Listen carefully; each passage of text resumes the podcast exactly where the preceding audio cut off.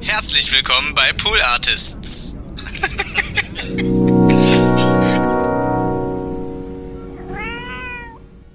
Kannst du eigentlich mal für mein Gewissen auch einen von diesen Keksen Ich esse essen? gleich, ich ess gleich einen. Ich, ich okay, hab nur, dass ich nicht, weil ich habe wirklich, also ich habe jetzt, Nee, nee, ich esse alles da auf, waren bestimmt du, neun in der Packung, wie Nein. immer, und ich habe schon hier, sechs Hier lagen gegessen. fünf und hier liegen noch drei. Ja, ja. Ähm, das, das ist alles in Ordnung. Die Nils Bokelberg Erfahrung.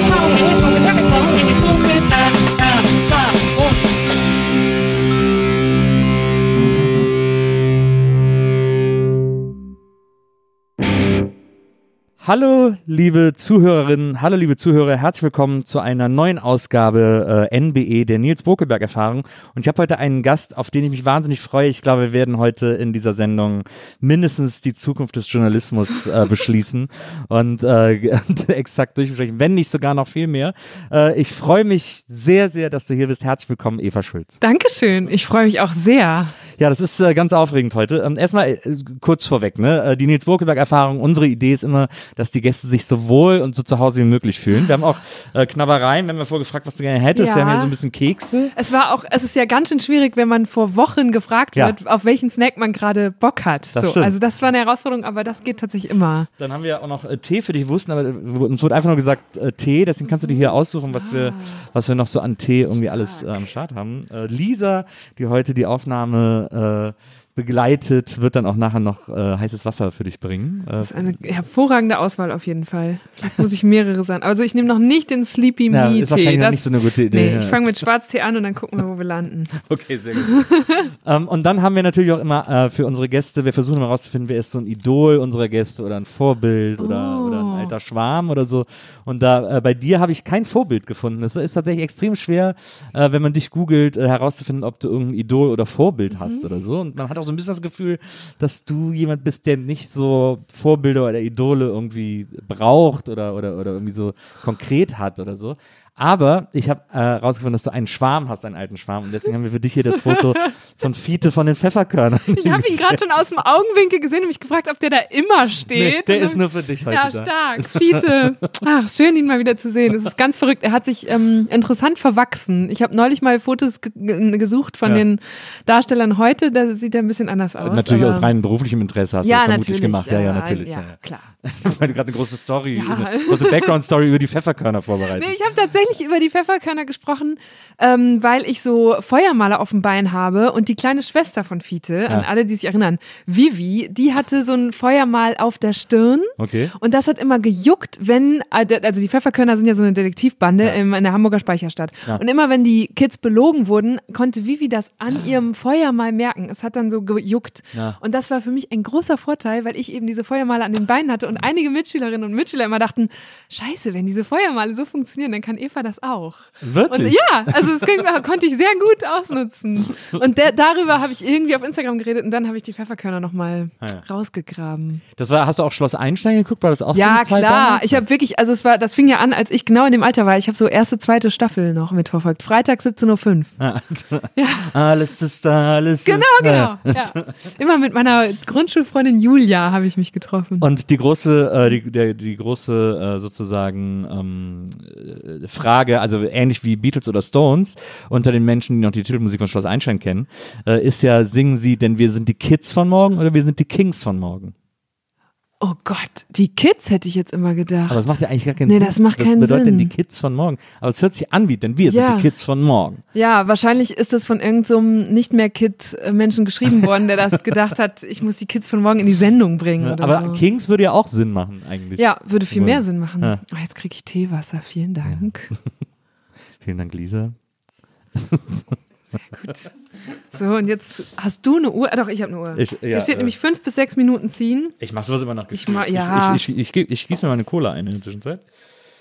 So, also ähm, auf jeden Fall, ich finde das, äh, ich finde das äh, ganz äh, faszinierend, äh, wenn man Interviews mit dir liest, ähm, dass du, du bist im Grunde genommen sowas wie ich finde das so schwer zu erklären, aber du bist irgendwie so ein bisschen so die, die, die Stimme des modernen Journalismus geworden oder so, weil du weil quasi alle Leute in Interviews dich immer darum bitten, ihnen Journalismus oder Journalismus für Menschen unter 100 zu erklären.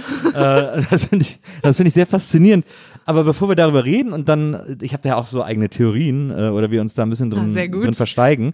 Ähm, kurz zum Background, du bist in Borken geboren, Ja. was mir besonders gut gefällt, weil das ist so südöstlich von der holländischen Grenze. Also ja, oben also in, dem, in der Ecke. eine halbe Stunde von der holländischen Grenze. Genau, Wirklich. und da ist so ein ganz kleiner Zipfel, der an Holland grenzt Genau, sozusagen. das Münsterland. Das schöne Münsterland. ja. Es gibt noch einen Borken in Hessen, aber das ist explizit nicht. Ja, das ist, äh, das ist auch so ein bisschen, da ist so Niederrhein, ist auch so die Ecke dann, ist quasi südlich Ja, der euch, Humor oder? ist ähnlich, genau, ja. Und es ist auch wirklich so, also ich hatte so Mitschüler, die im Wohnzimmer deutsches Handynetz hatten und in der Küche holländisches. So Ah, ja. nah, also es ist auch so, da vermischen sich die Kulturen. Hast du auch holländisches Fernsehen gehabt?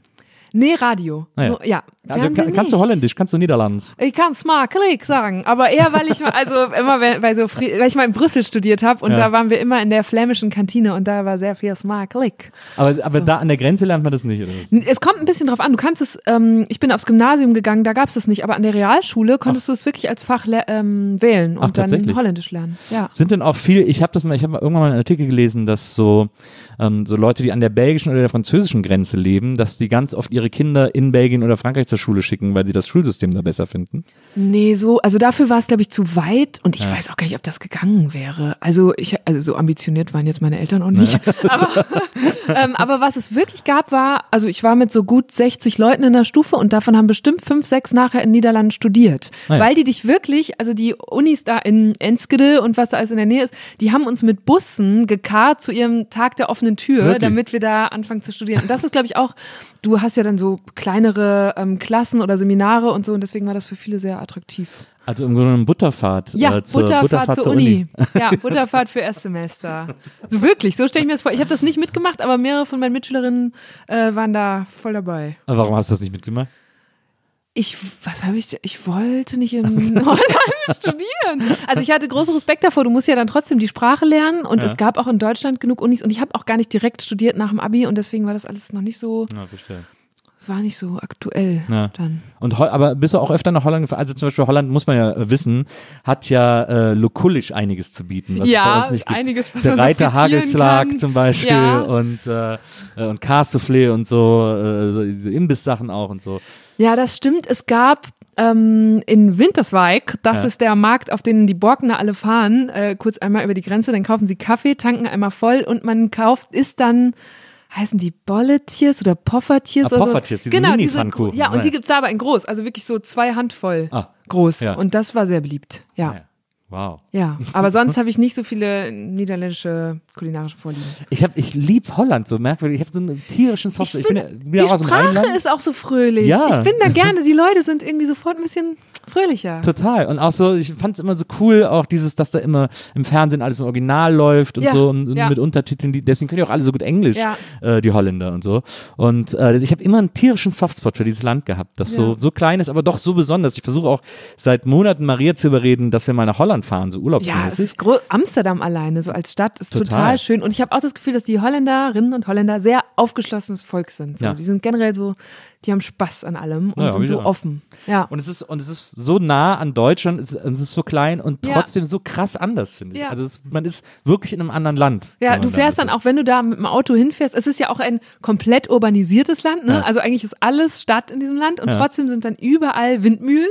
So du fährst so sehr lange, äh, streng äh, tempolimitierte Straßen entlang und kommst an einer Windmühle nach der anderen vorbei. Das haben sie auch irgendwie alles gut erhalten. Also ja, Das stimmt. sollte man mal hin. Es führt auch ein, äh, ein, ein Holland-Radweg durch Borken, Das äh, mit dem man stimmt. da äh, Ja. äh, äh, schön nach Holland fahren kann. Ähm, du bist dann äh, ans äh, Gymnasium gegangen äh, in Borken, in Borken-Burlo, Ja. äh, in, das, in äh, das Gymnasium Mariengarden, das betrieben wird von, das muss ich mir, das muss ich ablesen, das habe ich mir extra aufgeschrieben, den Oblaten der unbefleckten Jungfrau Oh Maria. Gott, ja. Oblaten waren für mich immer die Dinger, die man zum Abendmahl Ja, bekommt. die heißen Äh, halt auch einfach genauso. Das sind halt so männliche, so Mönche, nee, Mönche, Padres, ja. Ist auch immer, es ist auch immer ein, ein, äh, ein Pater ist sozusagen immer der Vorsitzende äh, dieses, dieses Gymnasiums. Mm, Momentan nicht. Also gerade Genau, ist es mein, nicht, ja, ja. mein alter Musiklehrer Herr Brands ist inzwischen äh, der Direktor. Da bin ich auch ganz, also ich glaube, der schmeißt den Laden gut. Aber schon zu meiner Zeit gab es noch zwei Geistliche, die Unterricht gemacht haben und sonst waren das alles äh, normale Lehrerinnen und Lehrer. Aber es gab auch äh, vor zwei Jahren, da warst du natürlich schon lange nicht mehr in der Schule, auch Ja. so einen Skandal an dem Ja, Gymnasium, ja, äh, weil auch ein Referendar äh, nicht, nicht äh, unterrichten durfte, weil er homosexuell ist. Ja, genau. Und, ich, und da haben sich da haben sich alle tierisch aufgeregt und haben dann auch äh, Mariengarten ist bunt, Aktion gestartet, Ja. Hashtag, haben dann öffentlich widersprochen. Lehren darf er natürlich trotzdem nicht, Ja. weil quasi so eine kirchliche Einrichtung, also vor allem eine katholisch, äh, erzkatholisch-kirchliche Einrichtung, das einfach nicht zulassen kann, dass Ja. da jemand arbeitet, der homosexuell, offen homosexuell lebt. Ich habe damals dann auch wieder den Kontakt zu meinen früheren Lehrern gesucht, weil ich wäre da auch gerne hingefahren, hätte dann eine Reportage gemacht, die haben gesagt, boah Eva, ganz ehrlich, die Schulgemeinschaft ist gerade so aufgewühlt, also die hatten da schon so den ersten journalistischen Run hinter sich und hatten auch, das haben die, glaube ich, zum ersten Mal erlebt, einen extremen Shitstorm online. Also sie sind mit E-Mails und allem Möglichen befeuert worden auf allen Kanälen und erzählten dann wirklich, dass die Schülerschaft und Schülerinnen auch einfach komplett aufgewühlt waren. Ich habe damals Ja. mit Herrn Erdner, schönen Gruß, sehr ausführlich und über Tage und Wochen dazu geschrieben, wie sich das alles entwickelt hat. Und es ist ja wirklich so, das habe ich damals auch schon so erlebt im Falle eines ähm, Lehrers, der sich hatte scheiden lassen und dann die Schule verlassen Auch musste. Sünde, ja. Was auch was ist, ne? Niemand in der Schulgemeinschaft, also auch wirklich damals die, die oberen Lehrer und so, standen da dahinter, sondern es ist dann halt immer der Orden, der irgendwo ganz anders sitzt und der dann so ein Kirchenarbeitsrecht durchdrückt, nachdem Mhm. du das ja machen kannst. Also das ist auch was, wo ich eigentlich nochmal einen Deutschland 3000 Beitrag schon lange zu machen will, weil das halt so die Wurzel des Übels ist. Ne? Man muss nicht, ich glaube, es- diese Einzelfälle, die machen es dann immer greifbar und sehr emotional, aber das Kirchenarbeitsrecht ist das, wo man eher mal hingucken muss. Ja. Und das, ja, ist halt super weird. Das ist schwierig. Es gibt ja auch oft so Kindergärten, die irgendwie von der Diakonie betrieben Genau. werden oder so, wo dann auch keiner arbeiten darf, der geschieden ist, der homosexuell ist, was auch immer. Ich habe eine Freundin, die ist Sozialarbeiterin, die ist ganz bewusst nicht aus der Kirche ausgetreten, weil sie gesagt hat, da gehen mir richtig viele potenzielle Arbeitgeber aus Ja. äh, flöten. Ja. ist halt heftig, ne? Ich bin äh, bewusst nicht ausgetreten, weil ich Kirche ganz gut finde. Aber ich bin auch evangelisch und das, äh, die Mhm. Ja, funktioniert auch ein bisschen anders äh, als die katholische Kirche. Aber ich habe total profitiert in meiner Jugend von der Kirche. Also so CVJM und so, so, so Freizeiten, auf Mhm. denen ich mit denen war. Und es war alles super. Deswegen kann ich da nicht so richtig gut loslassen. Ja, ich, ich bin ausgetreten nach meiner Schulzeit. Ich glaube, weil, ich bin da auch ganz dankbar für, weil du auf so einer Klosterschule, und das war eine ansonsten so entspannte Klosterschule, so wir haben morgens gebetet, aber das war es eigentlich auch. Und dann gab es Ja. aber alle paar Jahre mal so ausführlichere Exerzitien und generell ab und zu ein paar Gottesdienste. Und da habe ich dann wenigstens mich mit diesem Glauben auseinandergesetzt. Ich glaube, sonst wäre ich jetzt immer noch ein sehr unreflektiertes Kirchenmitglied. Ja. Und so war dann irgendwann für mich klar, nee, äh, das ist es irgendwie nicht. Ich komme da kognitiv auch nicht durch. Also ich bin halt so ein starker Kopfmensch und ich würde mich jetzt auch nicht als Atheistin bezeichnen, sondern eher als Agnostikerin. Also ich habe mich wirklich damit beschäftigt, womit ich mich noch nicht beschäftigen konnte. Und ähm, das hat aber geholfen, dann auf dieser Schule zu sein, die einem das so nahegelegt hat, sich damit auseinanderzusetzen. Du bist aber dann äh, dementsprechend äh, katholisch. äh, Gewesen. getauft, Ja, gewesen, ja, genau, genau. ja. Und äh, hast auch Kommunion und das ganze, Ja, ja, das habe ich alles noch Kladderadatsch. mitgemacht. Konfirmation, ja. Das macht man auch so im Rheinland, ne? Ja, also, da, so- also gerade im Münsterland ist es erzkatholisch. Ja. Ähm, ja. Ja, das war alles, gehörte alles irgendwie dazu. Und war jetzt auch nicht nichts, worunter man gelitten hat oder so. Ne? Es war ja alles spannend und so ritualisiert. Und damals auch noch, also ähm, ich habe auch in meinem Umfeld außerhalb der Schule nicht so viele andere Religionen oder Möglichkeiten wahrgenommen. Also Ah. diese Reflexion oder das Kennenlernen kam dann erst viel später. Und äh, war für dich Kommunion auch so, oh geil, da gibt's Kohle und, äh, und Nee, es gab nicht so viel Kohle. Es Was? war halt ein aufregendes Kleid. Also Kommunion ist ja, oh Gott, du kriegst dieses sehr feine weiße Kleid. Das war aufregend. Aber Kohle kann ich mich nicht erinnern. Ich weiß bei gar uns nicht. ging's ein nur, wobei ich glaube, es bei Konfirmation, Ja, die ist ja zwei, drei Jahre ja. später, äh, da kriegt man eher noch so Geld geschenkt als Ja. auf der Kommunion und so. Da ging's Ich halt immer darum, boah, der hat 1000 Mark zusammenbekommen von seinen Verwandten. Und so. Und dann gab es so ein Race. Genau, ja, ja, das hat? Nee, daran äh, erinnere ich mich nicht. Ich habe damals eine Stereoanlage, meine erste Stereoanlage geschenkt. Ah, das bekommen. ist gut. Ja, das war sehr gut. Da- Mit Plattenspieler und dann, äh, weil es ja Konfirmation war, kam dann mein ältester Bruder und hat gesagt, hier, jetzt müssen wir die einweihen mit der richtigen, mit der richtigen Platte und dann haben wir Highway to Hell gehört. Ja, Classic. Du, ich habe auch, ich habe das auch, ich habe die Klosterschule auch herausgefordert. Ich bin eine Zeit lang, ich hatte so eine starke Ärztephase in Ja. der unteren Oberstufe und bin dann immer mit, es gibt nur einen Gott, Bela Farin Rott T-Shirt in dieser Oh ja, Schule verstehe. rumgelaufen. Es wurde auch kommentiert, aber die waren offen, es war, wurde nicht sanktioniert. Es ging schon alles. sehr gut. Ja. Ähm, und jetzt, äh, also dann warst du halt in Borken ähm, und dann hast du da auch Abi gemacht. Du hast ja, Ja. auch da an der Schülerzeitung, bei der Schülerzeitung Ja. geschrieben, hast auch noch, glaube ich, bei so einem Borkener Stadtmagazin äh, geschrieben. Bei der wenn ich so- Borkener Zeitung. Bei der Borkener Zeitung, ja, Ja. Schulze, aber das war dann. Das war Zufall, dass das so hieß. Die haben irgendwie ihre Jugendseite wirklich Schulze Ah, ja. genannt. Aber warum? Ke ey, keine Als Ahnung. Abkürzung für Die Schulzeitung hatten, nee, das, so? vielleicht. Aber es hatte, da bin ich noch nie drauf gekommen. Habe ich auch nie hinterfragt, aber es hatte auch noch, glaube ich, so einen Käfer als Ja. Symbol und es war einerseits natürlich cool, dass da so Jugendliche aus dem Kreis die Möglichkeit bekamen zu schreiben und die haben es auch echt geschafft, so die Themen da abzubilden, die junge Leute im Kreis ähm, beschäftigt haben, aber sie wollten immer nur so ganz kurze Artikel und nie durfte man mal länger schreiben oder so und ja. Aber du hast, irgendwo, du hast irgendwann mal im Interview erzählt, das wäre so cool gewesen. Du hättest dann so einen ersten Artikel geschrieben und dann hättest du vier Kinokritiken geschrieben und du fandest es so cool, dass du umsonst Ja, ins Kino das kannst. finde dafür. ich auch nach wie vor richtig cool. Also das war einfach, das ist ja Premium, gerade als Teenager, Ja, wenn dein. Taschengeld irgendwie anderthalb Mal Kino zulässt. Ja. Vielleicht, das- das fand ich richtig gut, da war ich auch richtig oft im Kino. Auch so diese Presseverführung, ne, wo nur so andere Filmjournalisten. Nee, aber das ist ja das Gute, im Borken gibt's das nicht. Im Ah. Borken hast du einfach eine Freikarte von der Borkener Zeitung für das normale Kino. Ah, sehr gut, so, verstehe. Ja, also ist es war nicht super. mit anderen Kollegen, sondern es war einfach Ja, aber ich weiß noch, als ich das erstmal in der Presseführung war, das ist so desillusionierend, weil Ja. die sitzen alle mega gelangweilt. und tagsüber und, morgens um elf gehst Genau. du ins Kino. Ja, das finde ich eigentlich ganz gut. Ich morgens aber du kommst dann wieder raus und bist so vom Licht Ja, aber das ist geblendet. toll. Irgendwie. Ich, ich glaube, einer der ersten Filme, die ich in der Presseverführung überhaupt jemals gesehen habe, war der erste Scream. Oh Gott. Sehr gut. Und das war in Köln im Cinedom und dann bin ich tatsächlich morgens um elf rein und mein Kumpel hat gesagt, ja, ich habe gehört, in Amerika, der ist ganz toll und so, guck den mal. Und dann bin ich da reingegangen, dann kam ich raus und hatte noch den ganzen Tag vor mir und es war hell und ich habe gedacht, wow, was für ein Und unglaublicher Film. die äh, Scream-Vibes ist. dann so mitgenommen Ah, ja, durch den genau. Tag? Ja, Ja. okay. Ich habe das immer, aber ich weiß noch, ich habe äh, damals nämlich auch in Wes ich komme aus Wesseling, das ist eine Kleinstadt Mhm. zwischen Köln und Bonn und äh, da habe ich auch bei fürs Stadtmagazin geschrieben und äh, das hieß Capone, wie alle coolen Stadtmagazine, Mhm. die früher immer ge geheißen haben. Und äh, da habe ich auch Plattenkritiken geschrieben. Und da war das für mich auch so geil, dass ich plötzlich von der EMI CDs Ja. geschickt bekomme, dass Ja. ich so bemustert wurde. Ja. Das war auch die einzige Plattenfirma, die es gemacht hat, aber ich bin ohne Ende bemustert worden. Und dann haben die mich sogar eingeladen zu so einem, äh, ich weiß noch, damals kam das erste Maisie Star Album raus. Äh, und dann haben die mich eingeladen auf ein Konzert von Maisie Star nach Belgien. Und dann wurde ich mit mehreren Journalisten nach Belgien im Bus kutschiert, Konzert geguckt und dann wieder nach Hause gefahren. So. Mhm. Ja. Und das war wow, wie, Ja, wie ja, ja. Das hat mich damals auch geflasht. Und heute ist man immer gleich so, also jetzt bei einer zugeschickten CD nicht, aber dass du schon so aufpassen musst, okay, ne, wo wird, ist das hier eine Beeinflussung, Ja. wenn da irgendwer dich irgendwohin einlädt und so. Das ist ja, äh, also Deutschland 3000, das Format, das du gerade machst Mhm. für, äh, für Funk, ähm, einerseits als kurzes Videoformat, aber auch als, als Podcast. Mhm. Ähm, das ist ja, äh, Funk ist ja öffentlich-rechtlich. Ja. Dadurch ist ja, da gibt's ja so super krasse Auflagen, wenn man Ja. was geschickt bekommt. Man darf irgendwie nichts über 30 Euro Wert annehmen oder irgendeinen Scheiß. Gibt's Ähm, ich glaube, das ist von Anstalt zu Anstalt unterschiedlich. Also bei Funk habe ich das, oh Gott, hoffentlich habe ich jetzt nicht irgendwas im Intranet übersehen. Also ich habe es da da. Also noch den nie. Swarovski-Schmuck, den ich Ja, gestern also bling, bling. Nee, ähm, da habe ich nie, bin ich jetzt nie so gebrieft worden, aber habe da selber bin ich einfach sehr vorsichtig, weil ich denke, als öffentlich-rechtliche Journalistin, zudem in diesen Zeiten, wo dir so schnell jemand irgendwie vorwirft, du bist doch beeinflusst Ja. oder Lügenpresse oder was auch immer, Ja. äh, versuche ich eigentlich nichts von all dem anzunehmen. Ähm, oder irgendwie, ja. Ja, ich finde ich find das interessant, weil, also ich bin da immer so ein bisschen äh, äh, Ambivalent. ja, sehr ambivalent, äh, weil es, äh, das Ding ist ja, dass dann auch immer versucht wird äh, zu vermeiden, über konkrete Marken zu sprechen oder dann gesagt wird, ja, es gibt aber auch und so Mhm. Ja. und dann irgendwie alle Marken, die hier das gleiche Produkt anbieten. Aber ich meine, wir sind in einem so krass kapitalistischen System, das aus Marken besteht, in Ja. dem wir täglich leben und mit dem wir täglich umgehen und täglich entscheiden, welche Cola kaufe ich jetzt oder welchen, Ja. oder welches was auch immer.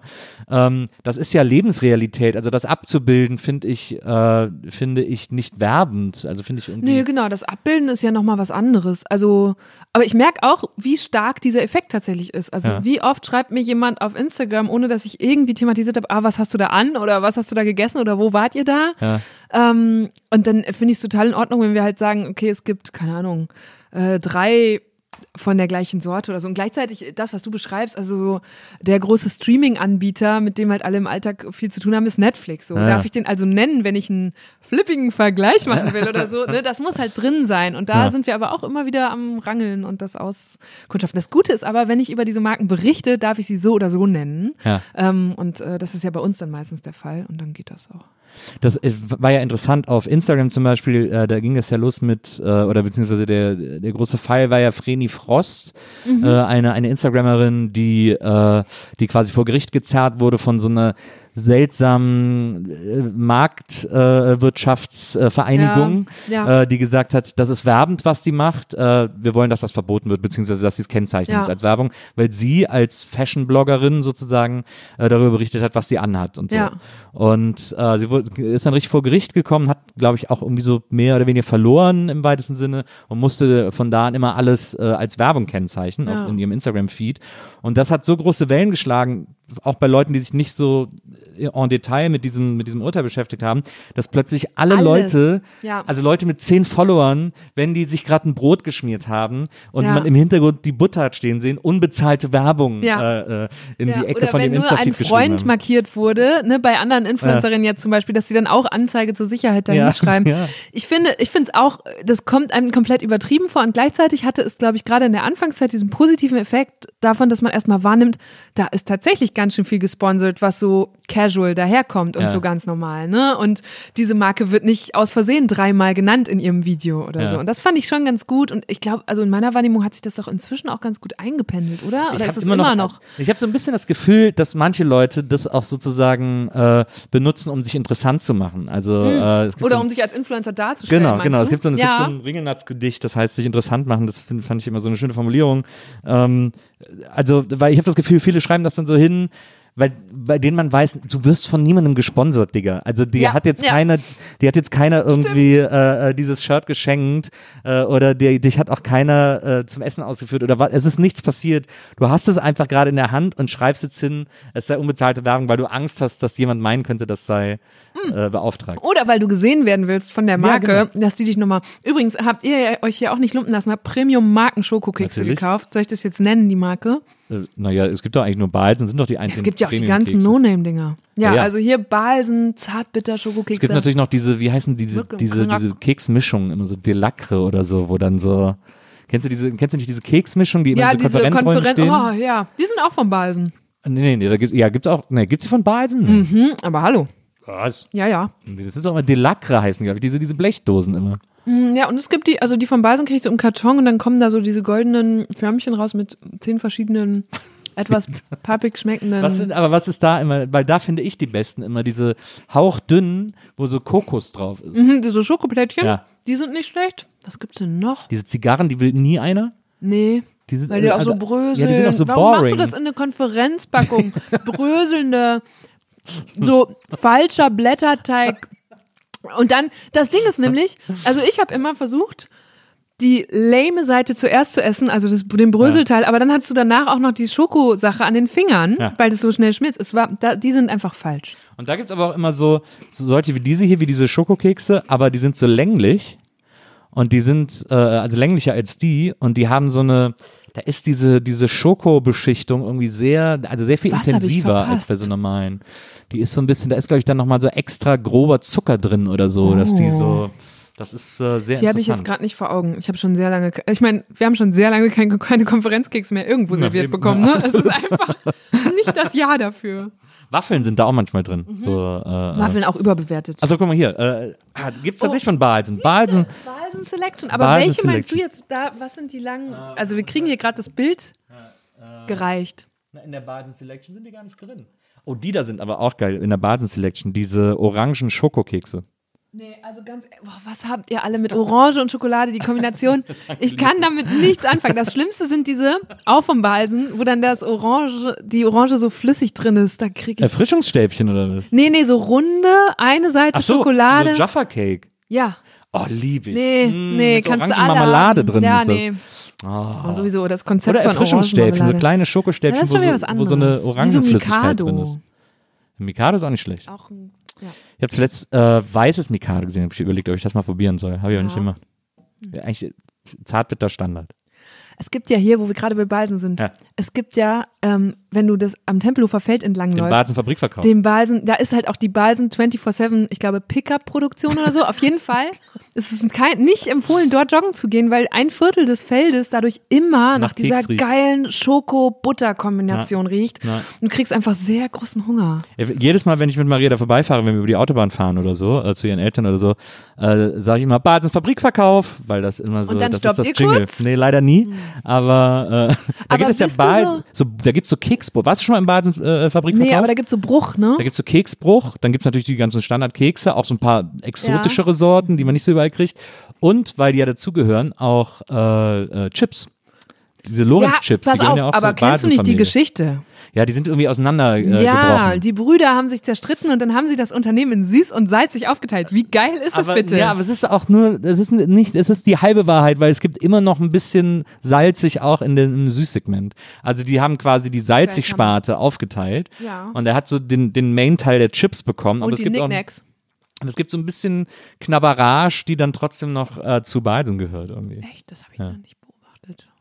Wenn du, Aber äh, es bist gibt du, Entschuldige, darf ich dich Ja. kurz fragen? Bist du so ein Sucker für so Fabrikverkauf und Outlets und sowas? Oder Ähm, generell so ein Schnäppchenjäger? ja, ich bin nicht so ein Schnäppchenjäger, aber ich finde Outlets und Fabrikverkäufe geil, äh, aus dem Grund, weil es da oft Sachen gibt, die ich sonst nirgendwo kriege.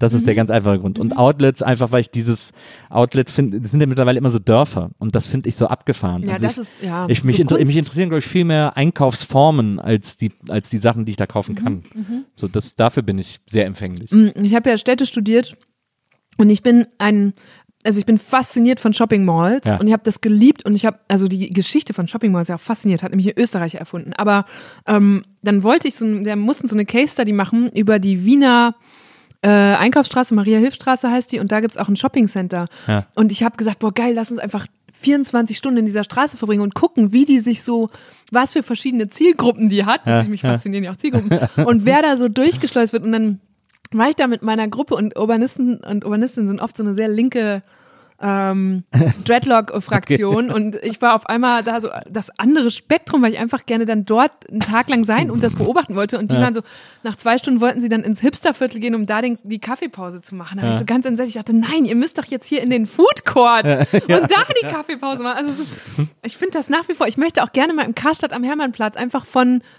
8 Uhr morgens oder wann die aufmachen bis 10 Uhr, wenn das Fitnessstudio zumacht, werde ich irgendwann mal einen Tag lang eine komplette Reportage machen. Das ist wirklich mein, mein journalistischer Traum noch. Ja, das äh, kann ich extrem verstehen. Ich, mich, mich reizen solche Orte auch. Ich finde auch zum Beispiel mit die interessantesten Orte äh, in deutschen Großstädten sind ähm, Kaufhausrestaurants. Ähm, meistens im obersten Stock. Äh, oft auch, ich meine, die meisten Kaufhäuser sind ja fast nur noch äh, Kaufhof und Karstätte, gibt's noch ein paar. Ähm, und äh, ganz viel ist das ja, äh, gibt's sogar so eine Kette Le Buffet oder so ähnlich Ja. heißt die, glaube ich, ähm, die die meisten betreibt mittlerweile. Und das sind so krass trostlose Orte überall. Äh, aber sie laufen immer noch und sie werden immer noch betrieben. Und das Ja. ist so faszinierend, finde ich. Und sie sind auch, also zumindest meiner Beobachtung nach, ganz oft ein Ort, wo alte Menschen sich treffen Absolut, und sammeln. ja, ne? Also die, die wir so als Gesellschaft so oft übersehen Ja. und wo wir keine Ahnung davon haben, wie deren Alltag eigentlich aussieht, die treffen sich da um halb zwölf zum Mittagessen Ja, und, die bleiben, sehen sich da jeden Tag. Die bleiben und, dann aber auch bis genau. 16, 17 Uhr da. Ja, und essen Ähm, noch so eine Erdbeerschnitte. Genau, genau. Weil da, weil das da auch überhaupt niemanden stört, wenn da jemand sitzen bleibt. Äh, Ja. Haben einen schönen Blick, Ja. äh, sind quasi mitten in der Stadt und, und haben da auch eine, die haben ja auch immer eine gute Infrastruktur. Da sind auch die saubersten Toiletten, die man in der Genau. Stadt finden kann. Du Äh, siehst andere Leute. Genau. Ja. Aber das ist sehr, das sind sehr faszinierende Orte, finde ich. Ja. Äh, das ist, äh, vor allem sieht man da ja auch ganz oft äh, äh, ältere Leute auch alleine den ganzen Tag sitzen. Ähm, also das habe ich schon ganz oft beobachtet, dass die einfach die ganze Zeit Mhm. Ja, ich glaube, die sehen sich dann einfach nach diesem Treiben drumherum, oder? Ja, wahrscheinlich. Ja. Und der Typ, der die Shopping Malls erfunden hat, ich bin, der heißt irgendwie Grünbein, Grünfeld oder so. Das war so ein Öst Wiener Ja. Architekt. Und der dann wurde, der ist dann irgendwann, weil er so erfolgreich wurde, nach Amerika auch gegangen und hat da dann halt also ich glaube, der würde sich im Grab rumdrehen. Da wurde dann die Shopping Mall halt ad absurdum geführt. Der wollte diese Orte der Begegnung schaffen Ja. und hat deswegen halt so Shopping Malls gebaut, wo dann so Brunnen, das kennt man ja auch heute noch, es ist so so ein Ja. Brunnen drin, damit die Leute sich da treffen und so. Aber es wurden dann halt diese auf der grünen Wiese ein großer Shopping Mall Container und Ja. mit riesen viel Parkfläche drumrum. Die Leute fuhren dahin, kauften ein, fuhren wieder weg und Ja. es war, also es ist wirklich, es gibt da so einen ganz tollen Artikel von Malcolm Gladwell drüber und auch eine 99% Invisible Folge. Das, das ist dieser tolle Design Podcast. Also das kann ich sehr empfehlen. Es ist eine unfassbare Geschichte. Es gibt ja Victor Grün. Victor Grün. Klingt wie Ja. Mhm. Ah ja. ja. Victor Grün klingt wie so eine Gewinnspielmarke. Äh, aber Gut, geht, damals geht war das noch fancy. Ja. Ähm, es gibt ja auch in, äh, da war ich noch nicht, aber meine, meine Tochter mit äh, meiner besten Freundin war da mal, äh, in äh, Minneapolis, in der Nähe von Minneapolis, ist die größte Shopping Mall der Welt, Mall of America. Mhm. ja. Ähm, wo es auch so, wo in der Shopping Mall auch eine Achterbahn ist und so. Ja, ich, ich meine, in Deutschland gibt es ja Shopping Malls mit so Rutschen für die Kids. Das Ja. finde ich auch schon aufregend. Ja. Bin ich auch mal ein bisschen verführt. Was ist die beste Mall, in der du in Deutschland jemals warst? Oh. Hast du schon mal im Zentro oder beziehungsweise Centro? Natürlich. Äh, Das Zentro, wie Zentrum die, in Oberhausen. Oberhausener Du musst dir ja vorstellen, Borken, das ist eine Stunde weit weg von allem. Ja. Also von Essen, Oberhausen, Düsseldorf, Gölle.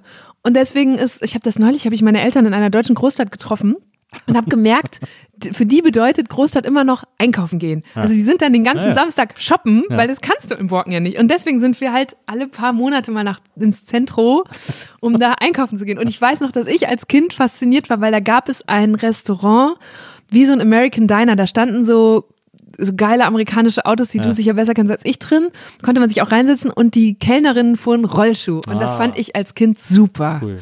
Also ja, Ja, da gibt's ja auch Zentrum die, nicht schlecht. Das Zentrum hat ja auch außen so eine so eine Gastromeile irgendwie, Mhm. wo so diese ganzen. Da war ich mal, ähm, mein Bruder und äh, man hat mein Bruder gesagt, das äh, ist aber hier eine schöne äh, Leistungsschau deutscher Systemgastronomie. Ja. das ist eigentlich eine schöne, Ja. eine schöne Formulierung. Aber klar, da sind natürlich die ganzen Ketten drin, die auch überall sonst sind. Aber trotzdem ist das Zentro irgendwie, es hat auch nochmal ein besonderes Flair, finde Ja, ich. Äh, das- das ist extrem lang, also es ist sehr lang gebaut, nicht so nicht so äh, so einen rechteckig ganzen gebaut. Park ist so eigentlich, ne? Als Es ist Schlauch ja wie ein eigener irgendwie. Stadtteil. Naja. Das, äh, da latscht man sich echt kaputt. Aber ist jetzt nicht so, dass ich jetzt unsere werten Hörerinnen aus Thüringen nach NRW schicken würde, um als erstes ins Zentrum Nee, zu fahren. Das würde ich auch nicht machen. Aber Ja. das in Thüringen, wo mag da die nächst, wo die größte Erfurt, Shopping Mall sein? bestimmt. Erfurt, ja, wahrscheinlich. Erfurter Supermall. Aber ich habe tatsächlich, also es ist vielleicht ist das genau in den Shopping Malls begründet, dass sie halt alle so gleich aussehen. Ich hätte jetzt nicht eine Lieblingsmall. Es, viele sind, es gibt ja auch einen Betreiber, der die meisten Malls Ja. baut. Also hier in Berlin äh, äh, gehören ja allein irgendwie schon vier oder so. Ähm, und der in ganz Deutschland, der hat so ein System an Mall, das er überall hinsetzt. Ja. Ähm, deswegen, aber ich kann mich zum Beispiel erinnern, ähm, da in Wessing, wo ich aufgewachsen bin, in der Nähe, Richtung Bonn in St. Augustin, da gab es damals einen Laden in den 80ern, als ich klein war, der hieß Huma. Ähm, und das war eine, das war auch eine Mall. Also früher haben wir dazu noch Einkaufszentrum gesagt. Ähm, äh, und äh, also da war quasi der Supermarkt der Hauptmieter, so ein Riesensupermarkt und dann noch so ein paar Lädchen da mit drin in so einer, in so einer Passage. Oder in Hürth gab es den Hürth-Park, äh, den gibt es auch heute noch äh, mit riesen Kaufhaus und ganz vielen kleinen Läden, ähm, wo dann auch das erste äh, Multiplex in unserer Genau. äh, Gegend gebaut wurde. Diese Multiplexe und Kegelbahnen und was nicht immer da noch drin war, haben ja dann auch, die waren ja genau dazu gedacht, die Nutzungsdauer von diesem ganzen Ort möglichst nach hinten zu verlängern, die Fitnessstudios nach vorne.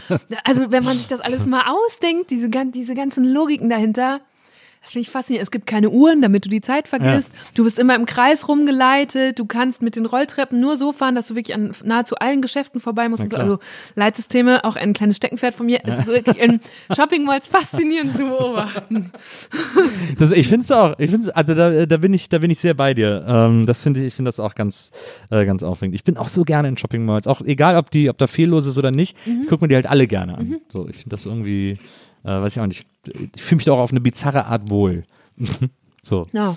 Ähm, Man obwohl ich nicht sollte, halt obwohl, so. mein, obwohl mein Innerstes sagt, ich sollte mich da nicht wohlfühlen. Es ist eigentlich auch wieder Gipfel der Idee von Stadt, dass man da so anonym sein kann, weil in der Shopping Mall interessiert wirklich niemanden, was du da machst oder Ja. wie du aussiehst. Ja. Also du darfst auch nicht, das sind ja auch diese, hatten wir damals also in der Theorie, diese Private Public Spaces. Also es gibt ganz viele Regeln, gegen die du nicht verstoßen darfst. Ne? Du hast gefälligst der Shopper oder die Shopperin Naja. in diesem System zu sein, aber wenn du dich da fügst, dann kannst du komplett untergehen. Das stimmt. Und das ist auch, ja, eine komische Es, Seite. es, gibt, es gibt auch hier äh, in, äh, da habe ich mal gewohnt, hier in Berlin, ähm, das Mühlenbach Center. Das ist äh, hinten an der Greifswalder.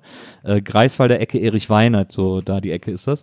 Und äh, das ist so das trostloseste Shopping Center, glaube ich, in ganz Berlin. Also wahrscheinlich ist nicht mal äh, irgendein noch weiter außerhalb liegendes Shopping Center trostloser als das, weil auch ganz viele Läden immer zumachen. Dann ist Ja. irgendwie ein Pfennigfuchs da drin, Netto, ein DM. Und ein, irgendwo im Keller noch so ein, ähm, wie sagt man, so ein Nagelstudio. Der Nagelstudio. Ja. Und dann ist äh, ein, äh, ein äh, Beate Use, Beate Use gibt es nicht mehr, Orion. Ein Orion ist noch drin. Ähm, und äh, also das ist ein, es ist ein seltsamer Mikrokosmos. Der Food Court ist ein großer Laden, der so, der so deftigen deutschen Mittagstisch anbietet und so. Ganz komische Welt da, ganz Ja. komische Welt. Aber ich bin da immer gerne hingegangen, weil ich es so besonders fand. Glaubst du denn, also wo du gerade von diesem Leerstand sprichst, wir haben ja auch, ich glaube, in, seit ich hergezogen bin, haben wir über 20, das glaubt man gar nicht, über 20 neue Shopping Malls in Berlin aufgemacht, Ja. innerhalb von drei Jahren oder so. Ja.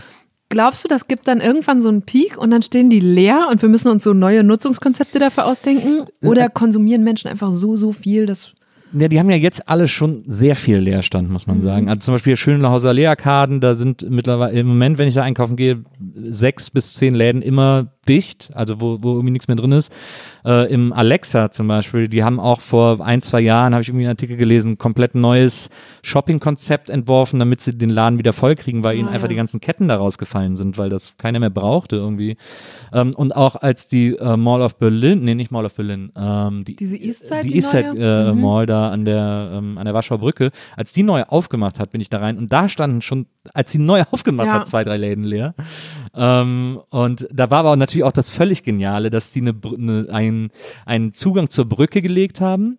Aber dann äh, irgendwie das Geländer nicht äh, durchschneiden durften, weil es irgendwie unter Denkmalschutz stand. Deswegen kam man äh, über ein Jahr lang nicht von der Brücke direkt Oh in die Mall Gott, und musste so einen ja. Umweg gehen, den keiner auf sich nehmen wollte. Irgendwie. Also so dämlich ist es halt Ja. manchmal. Ähm, aber auch da, die ist auch relativ klein. Oder wenn man reingeht, überraschend klein sogar, Mhm. ähm, was, was Verkaufsfläche betrifft. Und die finde ich, ist irgendwie nicht so richtig, da hätte ich mir irgendwie mehr erwartet von Und einer neuen Mall. Ist die nicht auch ein, also es wird sich, wenn wir jetzt mal so Hardcore Berlin Talk, aber ist die nicht auch ein klassisches Beispiel für so ein Investitionsobjekt? Also ja, wahrscheinlich. Ja, ja, ne, das ist ja, da hat ja niemand gefragt, was braucht diese Nachbarschaft noch, Ja. sondern da hat irgendein Investor gesagt, Leute, wenn ihr wir hier eine Shopping Mall für die Touristen hinbauen, dann wertet das den ganzen Stadtteil auf und bald müssen alle anderen ausziehen und so. Also es ist ja keine nachhaltig, es kann nicht eine nachhaltig getroffene ich- Entscheidung von irgendeinem Bürgermeister oder Bürgermeisterin sein. Ich finde die Idee, da eine Mall hinzubauen, nicht ganz dumm, nicht ganz von der Hand zu weisen, weil Malls halt eigentlich ja dafür da sind, diese ganzen Ketten, die man halt überall hat, äh, äh, anzubieten. Und da in Friedrichshain hast du das halt nicht. Also da Ja. gibt's ja keinen Stadtkern oder da gibt's nur so eine große alternative Shopping-Szene sozusagen. Aber äh, Ketten à la H&M etc. hast du da nicht. Ja. Und die könnte man mit dieser Mall bedienen. Aber wie gut wäre es gewesen, die alternative Shopping-Szene zu fördern, indem man sagt, hier und da machen wir noch eine H&M und eine Zara-Filiale rein, Ja. damit die anderen davon auch profitieren, Naja. von dieser das stimmt. Walking by. Vorbeilaufkundschaft. Ja, ich glaube, das wäre die, die sinnige Sache in der Hinsicht gewesen, wenn du das mischst und dann auch schaffst, diesen Einzelhandel, also den ehrlichen, echten Ja. Einzelhandel Ja. zu erhalten daneben. Das stimmt. wäre so ein quartierschutzmäßiges Ding gewesen, aber Aber das ist ja zum Beispiel interessant in der, äh, in der, ähm, im Bikini Berlin. ja. äh, eine Mall äh, in Charlottenburg, ähm, direkt am Zoo gelegen, ähm, die als Konzept haben, tatsächlich besondere Läden nur äh, aufzunehmen oder halt Läden, die jetzt nicht so, also da sind auch große äh, Namen Mhm. Marken drin so, ja. äh, und große, so große Marken. skandinavische Fashionmarken Ja, oder, oder, sehr auch ein teure Teesorten. drin äh, ja. und Gant und äh, wie das ganze Gedöns alles heißt, aber trotzdem Dinge, die jetzt in diesen normalen Malls nicht, also ein bisschen Premium-mäßiger. Mhm. Aber läuft auch nicht so gut, glaube ich. Läuft auch nicht so, ich habe auch mal das Gefühl, es ist sehr leer, wenn ich da bin. ja. Also was wie, Wie willst du auch, also das, die Zielgruppe wäre ja dann eine Shopping-Truppe, die sehr individualistisch, zumindest vermeintlich Mhm. unterwegs sein will, das dann mit einer Mall zu kombinieren, die auf Masse aus ist, ist ja, Ja. per, per se schon paradox. Also Ja, außer, dass es wie so ein Allwetterzoo für Hipster ist, wo du halt quasi wirklich zwölf Monate im Jahr überdacht shoppen kannst, aber ja, ich das weiß ist schwierig. Ja. Wir haben noch kein gutes Mall-Konzept äh, Nee. äh, äh, Vielleicht entwickelt. gibt es das auch nicht. Vielleicht war die Fußgängerzone, das war nämlich Viktor Grün, der Ja. hat die Kärntner Straße, das war die erste Fußgängerzone, ich glaube, in Europa. Ja. Das hat der gemacht in Wien. Ja. Vielleicht war das die Uridee und ist bis heute die beste. Ich war sehr erstaunt, als ich jetzt in Leipzig war, äh, in Leipzig am Wochenende äh, und hatte einen Auftritt und äh, da bin ich dann am, ich glaube Freitags war das, durch die Stadt gelaufen. Samstag war glaube ich schon einer genau. Freitags bin ich, bin ich durch die Stadt bummeln gegangen und da habe ich gedacht, äh, ich war so erstaunt, dass es noch volle Fußgängerzonen gibt. Weil wenn ich, wenn ich Köln, zum Beispiel Schildergasse oder so, das war früher die äh, höchst frequentierte Straße Europas, glaube ich. Also da sind so Boah, viele Leute drüber gelaufen wie sonst nirgendwo im, in ganz Europa und da ist jetzt einfach, da, die Leute sagen alle, was soll ich denn da Ja. irgendwie? Also da geht keiner mehr hin.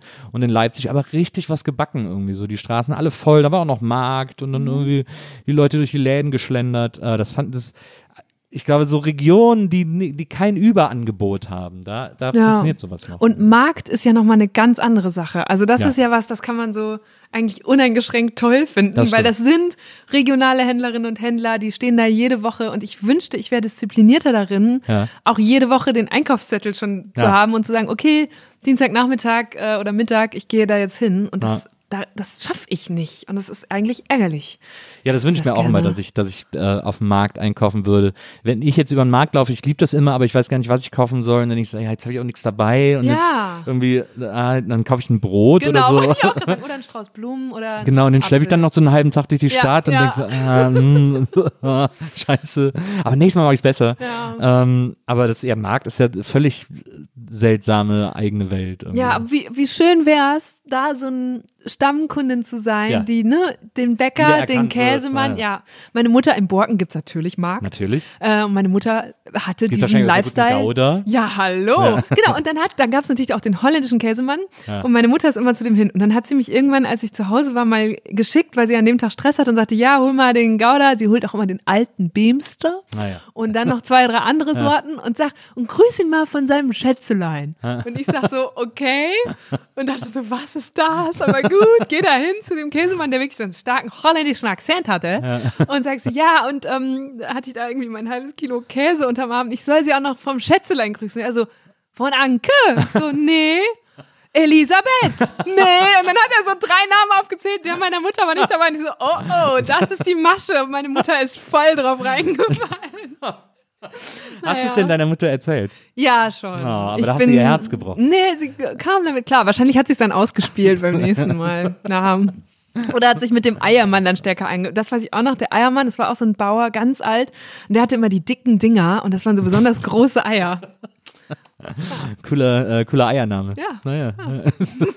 Aber so ist das am Wochenmarkt. Äh, ich finde es auch interessant, wenn ich hier so auf die, also zum Beispiel hier in Pankow gibt es so einen Wochenmarkt vorm äh, Rathaus, aber das habe ich auch entdeckt, als ich, äh, als ich damals in der Greifswalder gewohnt habe, am Wochenmarkt, da vor dem, vor diesem Wohnhaus. Die sind ja auch sehr unterschiedlich. Also wenn man in, in, äh, in Prenzlauer Berg auf den Wochenmarkt geht, da ist alles biologischer. Auch so sehen und gesehen werden. Ja, und da ist biologischer Anbau und äh, das Brot, alles nur Vollkorn und handgeschrotet und keine Ahnung. Hier haben wir noch ein bisschen, hier haben wir noch ein paar Filzpantoffeln für sie und so. Wenn du aber dann hier so in den Außenbezirken, äh, Pankow, Greifswalder und so weiter äh, auf die Märkte gehst, da sieht es natürlich ganz anders aus. Ähm, 100 Meter Plastikschrott, irgendwie so äh, ein Hammer, äh, braucht nur noch einen Hammer. Wir haben so ein Portemonnaie, äh, Lederimitat und so. Und äh, was ich da immer gesehen habe, was ich ganz faszinierend finde, sind Stände, die gebrauchte Groschenhefte verkaufen. Das ist ein totaler Markt. Du meinst diese, diese So John Sinclair. schlechten Doktorroman, äh, genau, Arztromane. Arztromane, äh, Gruselromane und, Das und Westernromane. ein Markt? Das ist, es gibt da so, es gibt da so Stände, die sind äh, so groß wie der Tisch hier meinetwegen und die sind voll nur mit Groschenheften und da sind immer Leute da und kaufen welche. Die tauschen wohl auch, da gibt es wohl auch so Tauschbörsen.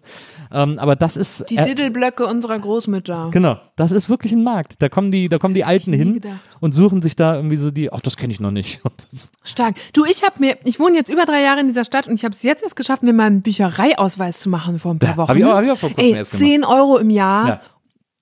Die besten 10 Euro, die ich je investiert habe. geil, ne? Es ist so schön, mal wieder in so einer Stadtbücherei zu sein und zu sehen, oh, das könnte man mal lesen, das, könnte stimmt. man mal lesen. Dann auch die Das Online und wie krass, Ja. auch, auch wie future-mäßig die mittlerweile organisiert sind. Also, dass ich alles auch an einem Automaten zurückgeben kann und äh, gar keinen Es Menschenkontakt gibt mehr brauche. Brettspiele. Ja, ja Brettspiele.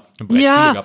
Aber ich war jetzt so, weil zu Hause habe ich so einen kleinen Stapel, aber jetzt kann man sich immer wieder was Neues aneignen.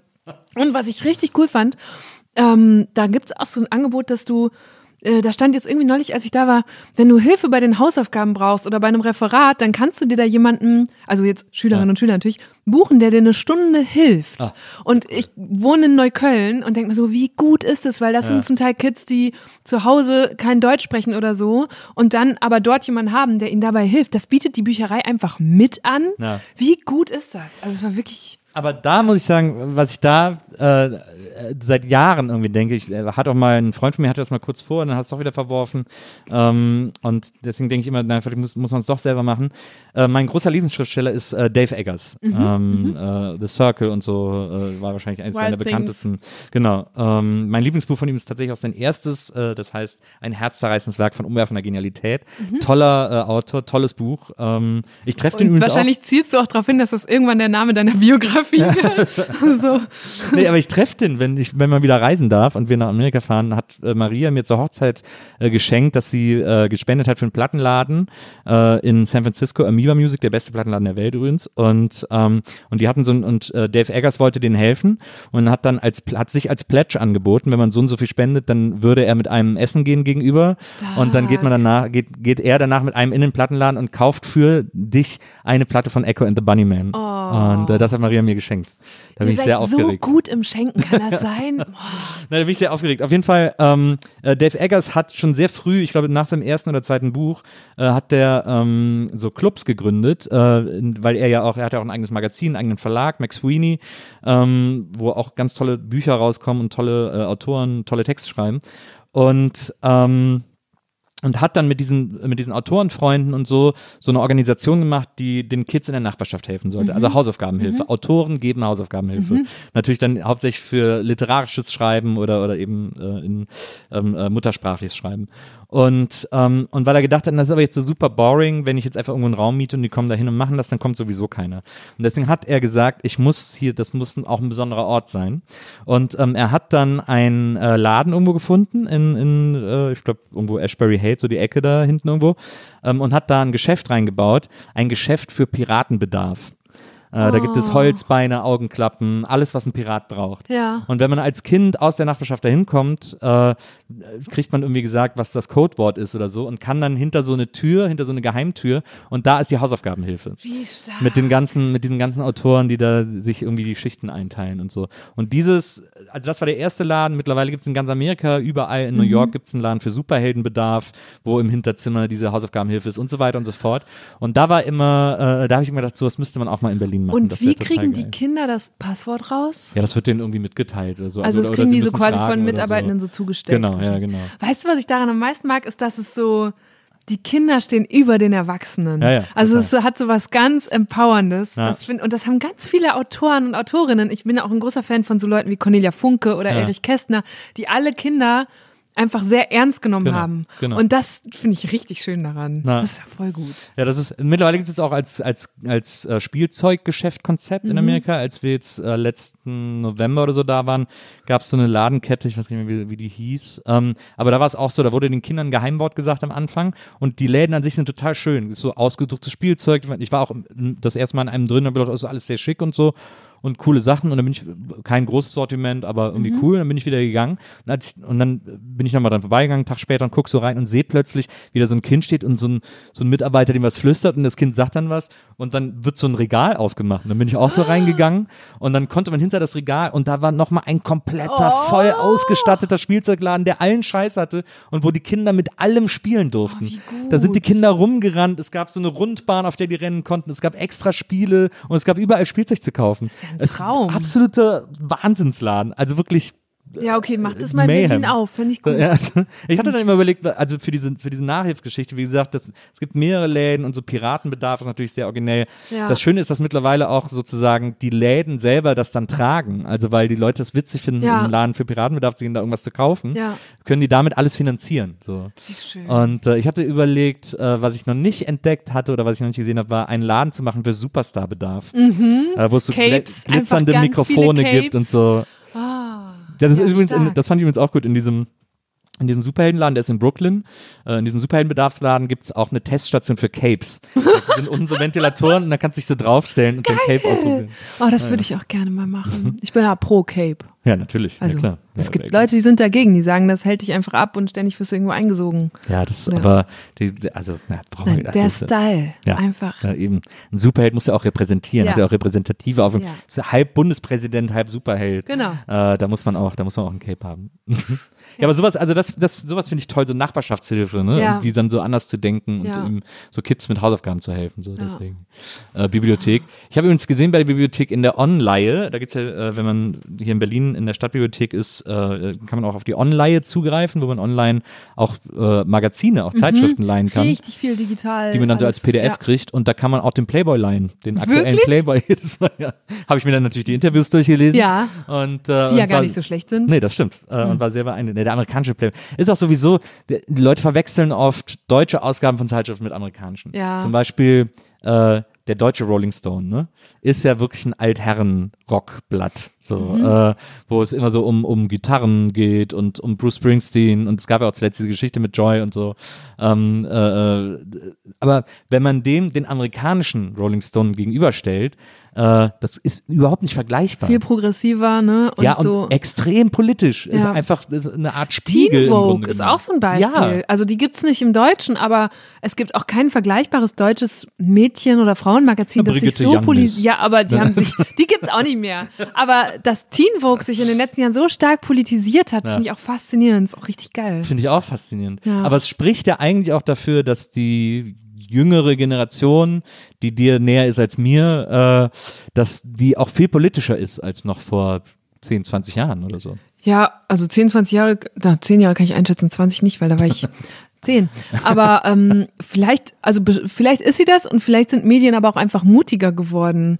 Äh, also das sind ja Mainstream-Medien, von denen Ja. wir gerade reden, die einfach merken, ah, man kann das jetzt einfach mal machen. Pro7 ist ein anderes Beispiel, sind auch viel politischer geworden in den vergangenen Monaten äh, und trauen sich jetzt diese Inhalte so zu platzieren und merken, ja, das interessiert die Leute, wenn man das richtig aufbereitet. Ja, ja.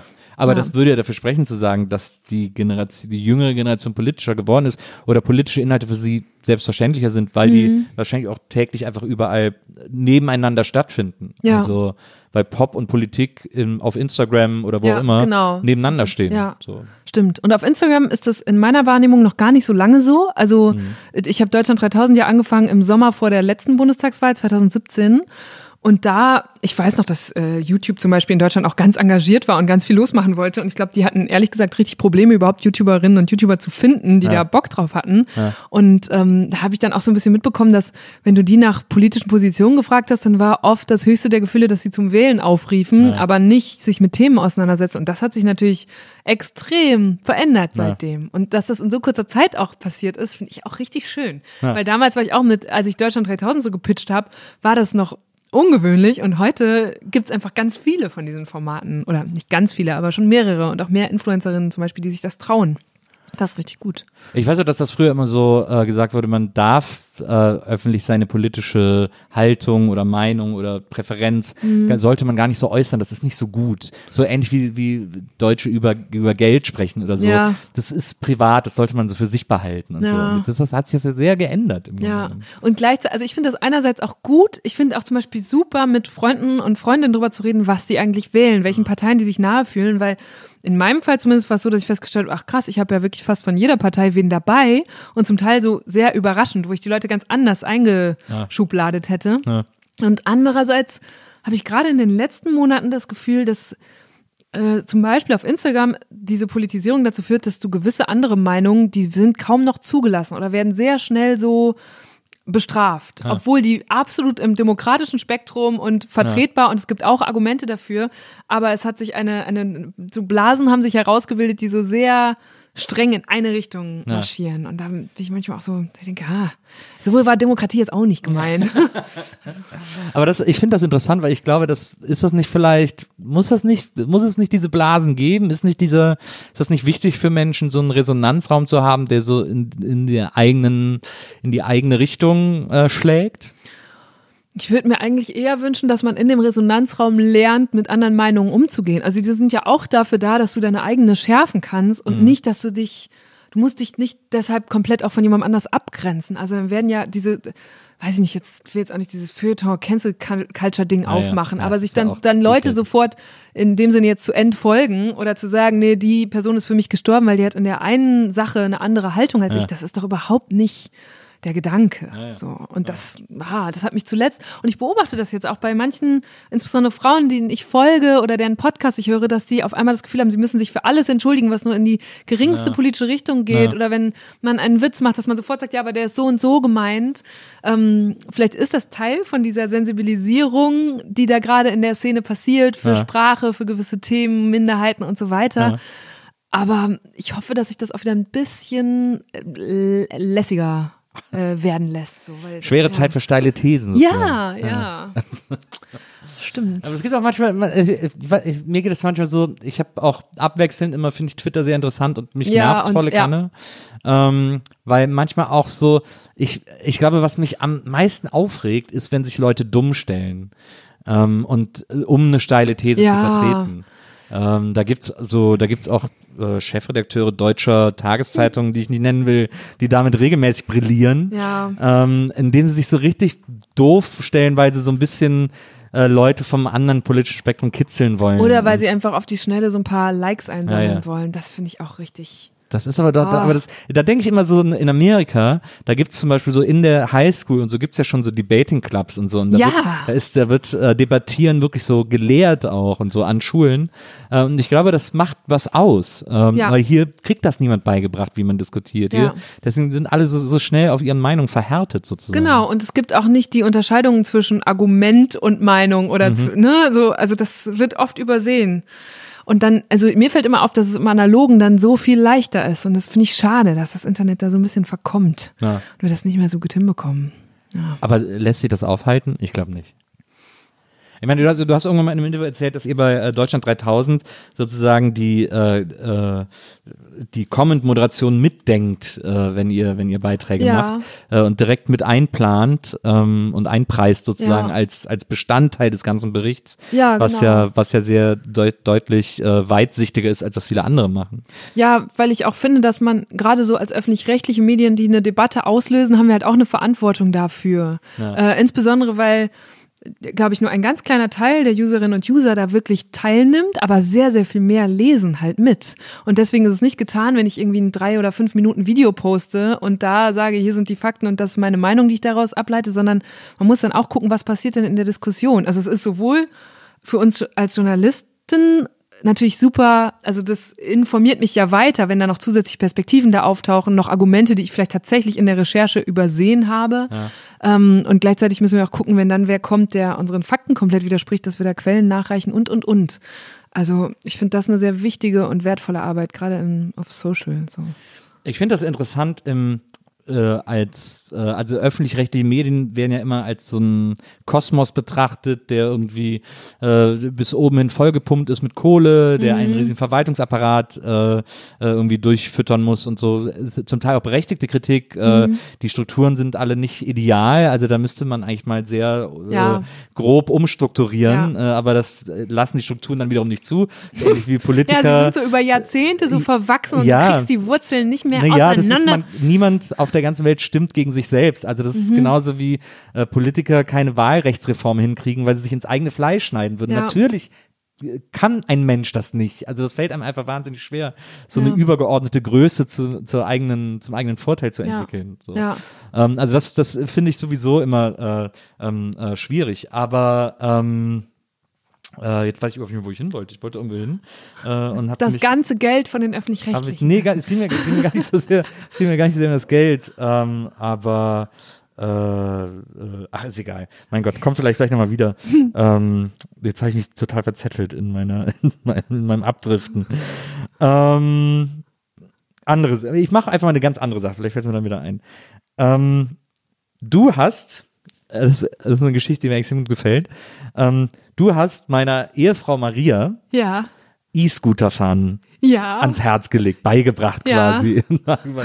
Völlig begeistert hast du davon. Also ihr habt euch, glaube ich, in, auf der South by Southwest war genau. das, Austin vor, wann, wie lange ist das her? Letztes Jahr? Nee, das muss Vorletztes mindestens Jahr. zwei Jahre her sein. Vielleicht sogar drei. Ich weiß es nicht mehr, aber ja. Ja. Und äh, da hast du ihr das gezeigt und sie hat dann ist dann auch nur noch damit rumgefahren äh, und dann kamen die auch hier hin und ich bin auch ein begeisterter Benutzer davon, äh, wenn ich durch die Stadt fahre. Ich finde die extrem praktisch. Ich habe auch keinen Autoführerschein, so muss man noch dazu sagen.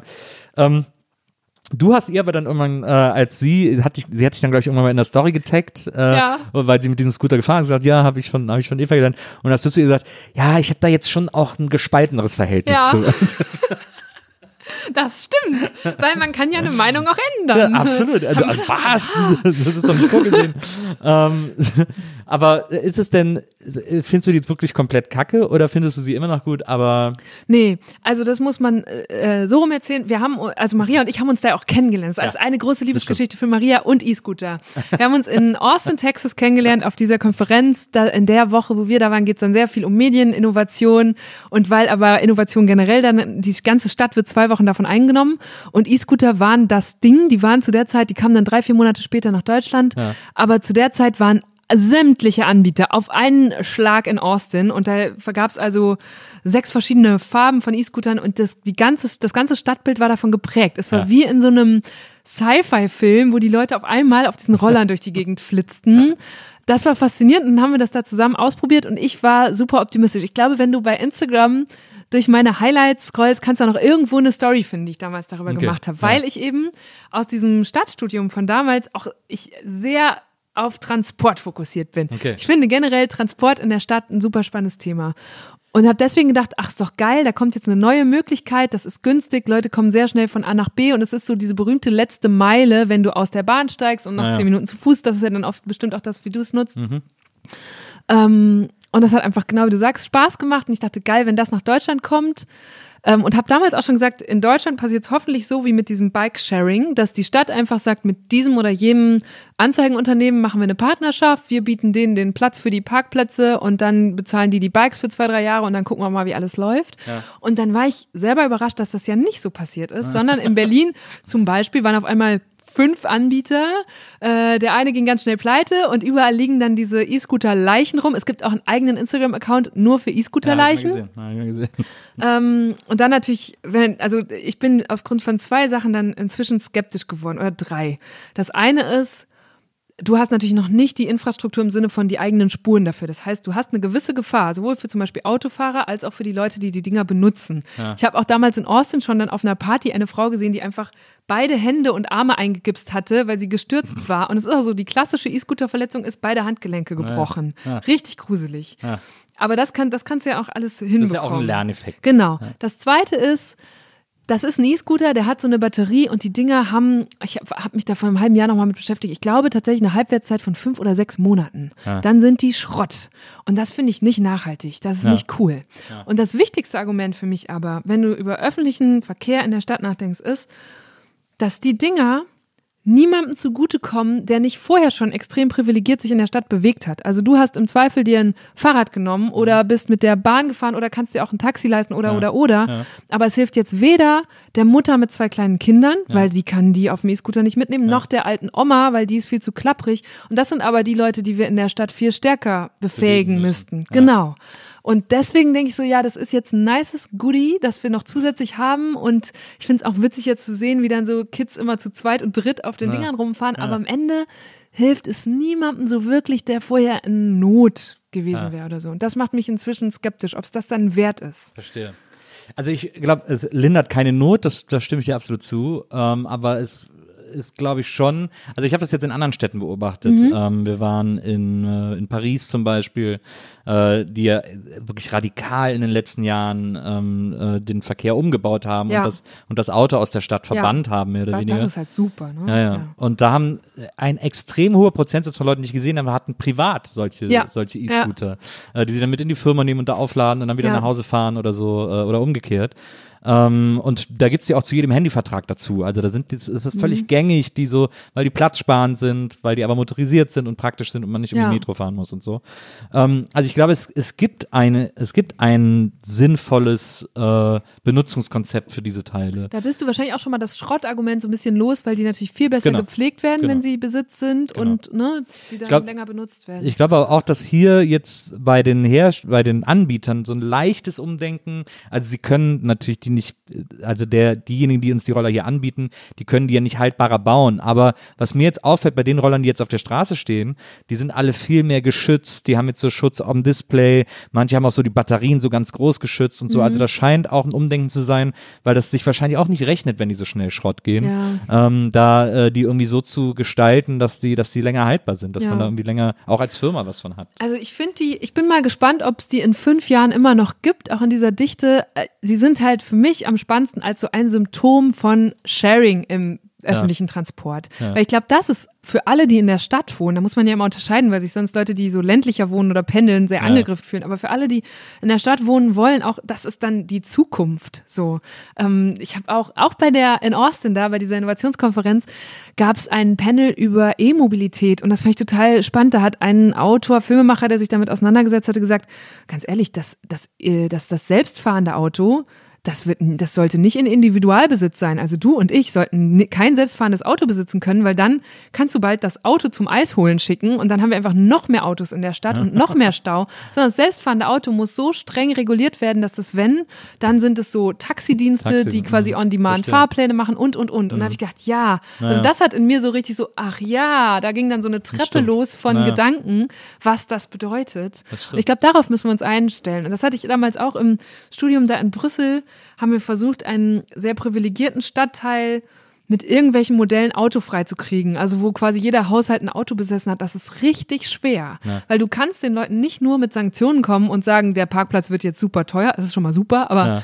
ähm, du musst dann auch einen Anreiz bieten, eine Alternative zu haben. Und dann muss die U-Bahn-Station vor der Stadt und die gut gepflegten Fahrräder und, und, und, Mhm.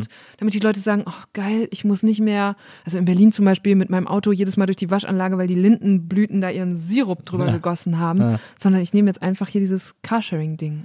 Aber es ist, es ist wirklich ein sehr langer Weg. Ich weiß nicht, ob wir das noch miterleben werden, äh, dass die Städte autofrei werden und, Doch, und ich glaube schon. Naja, ich habe zum Beispiel zuletzt gab es hier in, habe ich in der Zeitung verfolgt, in, äh, in Prenzlauer Berg, ähm, ich, ich weiß nicht, ob es Kollwitzplatz war oder so, irgendein so Platz. Ähm, und äh, da haben sie gesagt, lass uns doch mal an drei Samstagen im Jahr äh, die Straße autofrei machen und dann so zum Kinderspielplatz machen. Und da haben sich mehrere äh, äh, Familien und, und Haushalte beschwert und haben Beschwerde eingelegt beim Senat. Äh, das geht nicht, dann können sie da ja nicht parken und äh, Das ist aber sowas vom Prenzlauer Berg. ja, das ist also mega Prenzlauer auf Berg. meiner Seite der Spree haben wir äh, seit Corona, und das finde ich richtig toll, es ist auch als jemand, die keine Kinder hat, richtig toll, da sind jetzt sonntags ganz viele Straßen, äh, da dürfen keine Autos mehr In fahren. Kreuzberg ist das Genau, alles, ja. Kreuzberg, Friedrichshain, ähm, da dürfen die Kids jetzt mit ihrem Spielzeug auf die Straße Ja. und es sind so Das Begegnungsstätten. stimmt, das ist ja auch super, aber das ging nur, weil man den Autos einfach klar verboten hat. Das- Man hat sich auf gar keine Ja. Diskussion eingelassen. Ja. Man hat gesagt, Leute, geht halt nicht, ist gesperrt, fuck off. So. Ja. Und das ist hier in Prenzlauer Berg, trauen die sich das dann nicht zu machen, Ja. weil, äh, und natürlich ist der Ökospießer vom Kolwitzplatz auch mein Wähler und so, mm, und so. Da muss man natürlich sehr konsequent vorgehen. Ja. Und das, diese, diesen Mut haben viele Politiker Ja. einfach nicht. Aber ich glaube, autofrei, ich glaube schon, dass wir das noch erleben werden. Vor allem, weil autofrei bedeutet ja nicht, die ganze Stadt ist eine Fußgängerzone, Ja. sondern autofrei bedeutet eben diese, es wird ganz streng limitiert, wer noch ein Auto besitzen darf und es in der Stadt parken Ja. darf. Ne? Und alles andere wird halt, das ist Lieferverkehr, das ist öffentlicher Transport, Ja. Taxis, Carsharing und so weiter. Und das kann ich mir schon gut vorstellen.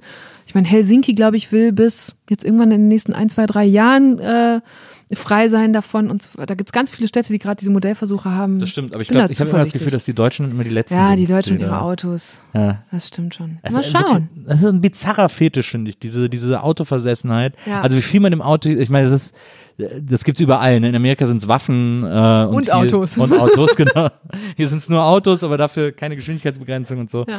Diese, diese seltsame, und, und das geht, zieht sich durch alle Bereiche, also auch was Arbeitsplätze betrifft und so, Mhm. dass gesagt wird, die Autoindustrie ist die eine Industrie, die wir immer retten müssen. Ne? Ja. So, wo man so sagt, so, ja, aber warum denn? Ja, Gibt's- gibt's warum fördert keinen- ihr nicht neue Industrien? ja, ne? absolut. Und, äh, und äh, vor allem hat die Autoindustrie ja jetzt wirklich bewiesen, wie viel, wie scheißegal denen alles ist, Ja. diese ganzen Dieselskandale und so. Ja. Und trotzdem sagt die Politik, ja, die müssen wir aber retten. Ja. Äh, also Irrerweise, ich hätte nie gedacht, dass ich die jetzt als Positivbeispiel, aber sie sind ein Gegenbeispiel ranziehe, ist ja die Tabakindustrie, ne? Ja. Also die haben ja sowas von schnell umgeschwenkt, ähm, da- dass sie gesagt haben, okay, das mit den Zigaretten, das geht nicht mehr lange gut und dann gehen sie auf E-Zigaretten. Äh, das finde ich wirklich faszinierend. Da haben wir auch schon einen Film zu gemacht, dass die auch jetzt nicht so viel weniger schädlich sind und Nein, so. nein. Das Naja. schaffen die auch gerade noch gut an der Politik vorbei, äh, nicht zu kommu- kommunizieren. Aber ähm, das ist eine Branche, die sehr entschlossen so quasi eine, wenn nicht 180, dann aber 90 Grad Wende gemacht hat. Und Das dass das die Autoindustrie nicht gemacht hat, ist, glaube ich, vor allem der Politik zu verdanken, Genau. weil sie die so lange gepampert hat. Genau. So. Und immer noch pimpert. Ja. Immer Ja. noch pimpert. Das glaube ich auch. Du reist gerne alleine. Ja. Und das, ich kann da sehr zu relaten, aber wie können wir den Menschen jetzt mal erklären, warum das so viel Spaß macht, alleine zu reisen? Weil die Leute was, das ist doch, äh, das ist doch alleine, was soll denn das und so. Aber es ist doch, man hat doch einen ganz anderen Zugang zu Orten, wenn man Genau. alleine ist. Ja, und man hat auch einen anderen Zugang zu sich ja tatsächlich. Ja. Ne? Also es ist auch manchmal gefährlich. Also ich habe wirklich schon Autofahrten gehabt, auf denen ich das, die gesamte emotionale Bandbreite einmal durchlebt habe. Aber ähm, Okay, das ist auch ein bisschen gruselig. ja, aber Erst so auch- weinen und dann so lachen. Ja, so. so sieben Stunden Autofahrt, da geht viel mit dem richtigen Soundtrack. Aber ähm, ich fand, ich habe wirklich ein paar Trips gehabt, die mich richtig geprägt haben, auch wegen der Geschichten und Leute, die ich da getroffen habe. Ja. Und das passiert dir halt nicht, wenn du zu zweit oder in einer Gruppe äh, unterwegs Absolut. bist oder viel, viel unwahrscheinlicher. Ja. Und deswegen fand ich das immer richtig gut. Und es war auch gerade das so jung, also es war auch nicht immer freiwillig. Es ist mir zum Teil auch passiert, weil einfach niemand mit wollte oder weil ich Ja. irgendwo gelandet bin, dann ist was geplatzt und dann das so jung zu erleben war halt auch ein super bestärkendes Ding, so, ne? Dass du Ja. einfach weißt, ich kann das alleine. Und ich bin nicht davon abhängig, dass ich jetzt einen Partner habe oder ganz viele Freunde, die mitkommen oder irgendwie sowas. Es gibt ja auch so eine Initiative, die sich dafür einsetzt, dass alle Schüler äh, nach dem Abi ein Interrail-Ticket Ja. kriegen sollen. Ja. Das fände ich auch super. Ja. Also wenn die einfach erstmal haut ab, ich würde die sofort raus. Ja, ja, die können ja auch, also das ist ja, glaube ich, auch so gedacht, du kannst dann auch in der Gruppe losfahren, Ja, aber ja, das finde ich einfach generell dann so Europa buchstäblich zu erfahren. Genau. Und so ist so eine gute Idee. Na, finde ich, Ja. finde ich auch eine super Idee. Ähm, du hast ja zum Beispiel äh, Philipp Amthor interviewt bei dem Podcast Ja. und hast so sehr versucht, irgendwie hast ihn so ein bisschen versucht zu knacken, weil man, ich meine, jeder, der den sieht und erlebt und so, checkt natürlich, dass das sehr einstudiert ist, dass das sehr fassadig ist, wie der auftritt, wie er versucht, so der ultrakonserv, der beste Konservative möglich zu sein, sozusagen. Ähm, das ist ja sehr gelernt, äh, das merkt man dem ja total an. Also das ist ja kein natürliches Verhalten, was der an den Tag legt du hast den nicht so richtig geknackt gekriegt im Podcast, hast das ja dann auch so ein bisschen kommentiert und so.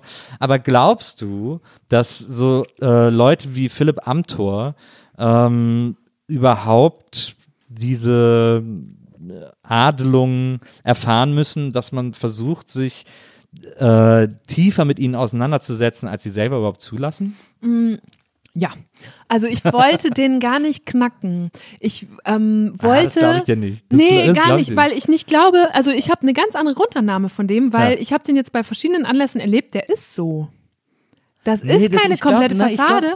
was ich, was mein Ansatz für den Podcast war, das habe ich ja da auch angesagt für diese Folge, weil ich wollte rausfinden, was bedeutet es heute für einen so jungen Politiker konservativ Ja, zu sein. ja. Und ich glaube, das hat schon ganz gut geklappt. Der ist schon auch jemand, der sich, also der hat mich nicht an sich persönlich rangelassen. Ja. Ich habe wenig über ihn außerhalb seiner Arbeit rausgefunden. Das stimmt. Aber jemanden knacken wollen ist nie mein Ansatz bei Interviews, weil das ist, das finde ich so prätentiös. Okay, ja, Aber, also dann, ähm, dann, ist ich mal, dann habe ich die falsche Wortwahl. Ja. Also, aber, aber du wolltest schon so ein bisschen, man, äh, ich finde, man kann, ich finde, man kann dem das nicht abkaufen. Das, niemand ist so. Niemand ist so perfekt konservativ wie der. Das ist doch, das ist doch totale Show, so kann doch keiner sein. Hm. Und ich meine, letzten Endes haben, hat er die ganzen äh, Geschichten, die jetzt, also dein, dein Interview war vorher, bevor jetzt diese ganzen Mhm. Ja, Sachen passiert ja. sind, äh, die haben ja auch alle bewiesen, dass der nicht so ist. Warum? Naja, weil man so merkt irgendwie, dass er, dass es sozusagen Business alles für ihn ist und dass Politik, wie für viele ja mittlerweile, äh, nicht mehr aus so einer, aus so einer rein ideellen äh, ähm, Antrieb äh, geschieht, sondern dass es da, dass es da immer sehr handfeste wirtschaftliche Interessen gibt. Und da muss man sich natürlich zur Marke machen. Also Das ist ja das, was Politiker heute lernen. Genau, das hat er alles sehr, sehr gut verstanden. Ja. Mm, Ich bin nach wie vor, ich bin nicht sicher, ob das, also ich kenne natürlich auch nicht gut, ich bin jetzt nicht die Spiegelreporterin, die ihn ein Jahr lang für ein Porträt begleitet oder so. Zum Glück. Ähm, aber ich bin mit der Fassade, also der kennt seine eigene Fassade natürlich sehr gut, aber ich glaube nicht, dass sie so weit weg von seiner Persönlichkeit ist. Ja. Ich glaube, dass der schon als Jugendlicher angefangen hat, konservative Politiker und Politikerinnen sehr genau zu studieren Ja. und noch in einer Phase ist, in der er mehr imitiert, als sein eigenes daraus zu machen. Ja. Das war so mein Schluss danach. Und ich glaube, das war ja, ich habe ja damals auch schon immer gesagt, der muss ganz schön lange durchhalten, bis er irgendwann mal Innenminister wird, wenn überhaupt, weil ich glaube, das ist so sein Ziel. Und das durchzuhalten ohne Skandale, und der Skandal passierte dann halt wenige Monate später, ähm, das wird ganz schön schwierig und da sind schon andere Politiker und Politikerinnen gestolpert. Ähm, jetzt ist er erstaunlicherweise gar nicht so doll gestolpert, aber das ja. ist halt die CDU. ähm, und deswegen, ich bin mal gespannt, wie die sich noch entwickelt, aber ich glaube schon, dass der auch auf eine gewisse Weise inhaltlich motiviert ist. Das würde ja Konservativen generell absprechen, dass nur weil sie vielleicht Werte verfolgen oder vertreten, die du jetzt nicht teilst, dass man nicht idealistisch motiviert sein kann. Ja. Dass er schon, ich kann mir auch vorstellen, ich habe mich jetzt ehrlich gesagt mit diesem Skandal gar nicht mehr so in die Tiefe beschäftigt, aber dass natürlich die Welt, in der er da reingerutscht ist, ihn gerade weil er mit in, in diesen Werten so viel sieht, dann sehr angesprochen hat. Ne? Dann bist du auf einmal mit den ganzen Rich Boys auf irgendeiner New Yorker Dachterrasse. Ähm, das ist jetzt sehr spekulativ. Da, Ja, ja, das ja. mag ich auch nicht so gerne, da so rumzuspekulieren. Aber Ich vielleicht hat ihm das gerade gefallen und dass er sich davon auch verführen hat lassen. Und der ist halt Jurist. Der ist, glaube ich, auch tatsächlich ein guter Jurist und hat halt gesagt, ich habe ja nichts falsch gemacht, zumindest juristisch. Und ich, vielleicht konnte er wirklich den Unterschied nicht sehen zwischen juristisch und dem, was aber Wählerinnen und Wähler wahrnehmen und sehen und interpretieren. Ja. So, ne? Also das soll gar keine Verteidigung sein, Nee, nee, sondern ja, so habe ich mir das aus den Begegnungen, die ich da mit ihm hatte, versucht zu erklären und abzuleiten. Also ich glaube schon, dass er weiß, dass das falsch ist moralisch und er weiß auch, dass das juristisch nicht falsch oder zumindest Mhm. nicht, nicht ahndbar ist. Ähm, aber äh, er weiß auch, dass man es deswegen noch lange nicht machen muss. Also das so viel Intelligenz traue Mhm. Ja, ihm ja, dann schon das zu. stimmt. Also Ähm, dieses ganze Welpenschutzargument, das zieht gar nicht Genau. bei ihm, weil dafür ist er wirklich zu professionell. Naja, genau, Ja. das auch. Ähm, aber ich finde, ich habe mich da wahnsinnig drüber geärgert. Äh, ich habe mich auch darüber geärgert, dass das keine Konsequenzen hatte. Aber das ist etwas, was ich heute in der Politik sowieso beobachte, Mhm. dass dieses ähm, dieses Konsequenzen ziehen, gerade bei Konservativen, aber auch bei auch bei vielen anderen. Äh, also ich meine, äh, guck dir Leute wie Palmer an oder so, ne? Das, oder Ja. oder Sarrazin, wo es wirklich ein Krampf war, den endlich rauszukriegen. Oder Ähm, jetzt Scheuer. Oder Scheuer. Also ich genau. bin mal gespannt, wer weiß, wenn dieser Podcast veröffentlicht wird, ob er dann noch im Amt ist. Aber im Zweifel ist er das zumindest noch bis Januar. Ich glaube, da muss er das nächste Ja, Mal aber vor der zum Beispiel Ausschuss. ist auch so ein guter Fall, weil der auch nur aus dem Amt geht, wenn er rausgetragen wird. Also der Mhm. ist auch keiner, der da jetzt, äh, der, der, der sozusagen sagt, ich stehe dafür so- gerade und, und ziehe die Konsequenzen, sondern der sagt, der, Vielleicht sieht er auch immer noch nicht, was er falsch gemacht doch, hat. doch, das, sieht der also, ganz genau. Das sieht der ganz genau. Ja. Weil der hat ja jetzt sozusagen diese, diese Agentur, die er jetzt gegründet hat, die sich um den Netzausbau kümmern soll, Mhm. die so mega sinnlos ist, äh, die hat er, glaube ich, nur äh, gegründet, damit er sozusagen Arbeitgeber hat, wenn er aus der Politik rausgeht. Ja, gut. So, so ein Auftraggeber. Also es ist sehr spekulativ, aber es ist, ähm, der Typ ist einfach äh, ein Schlitzohr im schlechtmöglichsten Sinne. Ähm, und äh, dem, wie man so schön sagt, dem würde ich nicht so weit trauen, wie ich ihn werfen kann. Ähm, Ja. Weil das, äh, weil ich, also äh, ich kann mich erinnern an so Politskandale, als ich irgendwie klein war, die ich im Fernsehen irgendwie mitbekommen habe oder über die meine Eltern geredet haben oder die ich im Spiegel meines Vaters gesehen habe. Ähm, äh, wo ich auch noch nicht so viel über Politik kapiert habe. Aber was ich immer verstanden habe, war so diese, diese ganzen Rücktritte, wenn es irgendwie so ein Fehlverhalten gab, das Ja. politisch fragwürdig war. Ja. Ähm, und das waren, das waren Pisselsgründe irgendwie so. Ne? Das war echt völlig uninteressanter Scheiß, für den einzelne Leute zurückgetreten Ja. sind. Oder auch die Zeit, in der Merkel regelmäßig jemandem ihr vollstes Vertrauen. Vertrauen, Ja. ausgesprochen hat und dann war das aber ganz schnell vorbei. Ja, bei der ist, das, Ja. der ist das jetzt, glaube ich, so ein bisschen egal. Die will jetzt sozusagen Ja. ihr Erbe verwalten. Die will das noch gut in die Genau. Garage fahren und Genau. dann, ja. Deswegen ist sie ja nicht mehr so, so ambitioniert, sich um solche Hyopies zu kümmern. Ja. Aber weil du gerade gefragt hast, ist es dann gerechtfertigt, dem Hyopai quasi die Bühne zu Ja. Ich finde schon, also gerade in dem Fall, und ich habe ja auch Leute wie Kevin Kühnert oder Nico Semsrott oder Aminata Touré da, Mhm.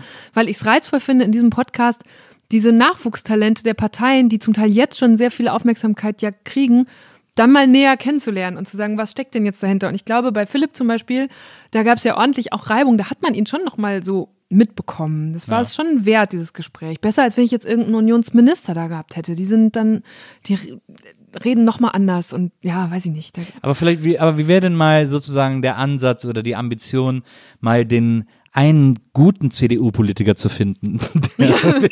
das kommt dann, kommt vielleicht in der nächsten Runde. Also es ist ja, das da bin ich jetzt wieder öffentlich-rechtlich, ne? Ja. Ich muss jetzt ja mal quasi, also ich brauche noch mal jemand von der FDP und noch mal Ja, ja. jemand von der Linken und Verstehe. dann kommt die nächste Unionsrunde und dann gucke ich mal, wer da auftaucht. Ich fand das so. zum Beispiel interessant, als äh, Philipp Amthor bei äh, Kurt Krömer war, äh, bei Shea Krömer. Ja, ja, ja. Ähm, äh, das war ja, der hat den ja, also der hatte den ja auch wirklich am Kieker und hat Mhm. aber da auch nicht hinterm Berg mitgehalten und so. Ähm, und dann war ja davor, danach war die Folge mit Konstantin Kuhle, Ja. ähm, der ja auch für eine nicht wesentlich äh, bessere Partei irgendwie äh, ähm, antritt und äh, der hat aber ganz anders mit Krömer ähm, eine Verbindung aufbauen Ja. können. So. Also ich meine, klar, Philipp Amthor ist natürlich auch ein extrem Genau, und Fall. Konstantin Kuhle ist noch nicht jemand, der ähm, quasi so parodiefähig wäre, weil er so ein Abziehbild ist. Also Philipp Amthor hat ja auch sehr daran gearbeitet, diese Figur zu sein. Und Konstantin Kuhle wurde von seinem eigenen Parteichef noch gar nicht der Raum dafür gegeben. Also das muss man ja auch sagen. Ne? Obwohl er ein Mann Ähm, ist, ja, hat genau. er schon mal alle Aber Voraussetzungen neben Christian erfüllt. Lindner haben leider nicht so viele Menschen generell Platz. Und ähm, deswegen, ja, spricht er wahrscheinlich noch anders und hat auch noch nicht so dieses, äh, ist noch, der, der ist noch kein Klischee. So. Ähm, du hast in einem Interview gesagt, dass äh, Facebook für euch, also für Deutschland 3000, noch total interessant ist und extrem viele Zugriffe von da kommen. Ähm, ich habe in letzter Zeit so das Gefühl, dass, äh, dass das tot ist. Und äh, die, klar haben die, die meisten Mitglieder von allen Social Networks irgendwie, ähm, in, in, geht ja in die Milliarden, aber ich habe trotzdem so das Gefühl, dass die Zeit von Facebook vorbei ist. So, das, äh, und erst noch gar nicht so lange, aber erst seit, Ja. seit, seit, seit einigen Monaten habe ich das Gefühl von so einer von so einer Zuckerberg-Dämmerung, ähm, um es hier mal griffig zu formulieren. Zuckerberg-Versackung. Versackerung. Ähm, ist, äh, geht dir das auch so? Hast du auch das Gefühl, dass, also weil, klar, wir, seit Jahren machen wir Gags darüber, da sind eh nur unsere Eltern und so bla Mhm. bla, sei es drum. Aber jetzt habe ich erstmal so konkret das Gefühl, dass die gar nicht mehr es irgendwie gebacken kriegen, noch cool Ja. oder relevant zu sein. Ja, ja, das geht mir auch so. Deswegen haben wir auch gerade die Strategie geändert. also wir hatten jetzt, ich hatte gerade ja einen Monat Staffelpause, alle Ja. waren so im Urlaub und jetzt gehen wir wirklich zurück und sagen, ab jetzt machen wir Instagram first. Und Ja, weil, ne, also aus den. Gründen, die wir eben genannt haben, da sind junge Leute sehr politisch und so weiter. Aber ähm, ich glaube, Facebook ist halt so too big to fail. Das wird jetzt auch nicht so schnell wieder weggehen, obwohl du und ich es vielleicht nicht mehr so benutzen. Also ich benutze auch nur noch den Messenger, wenn überhaupt. Tatsächlich, stimmt, das ist auch in den letzten Monaten total zurückgegangen.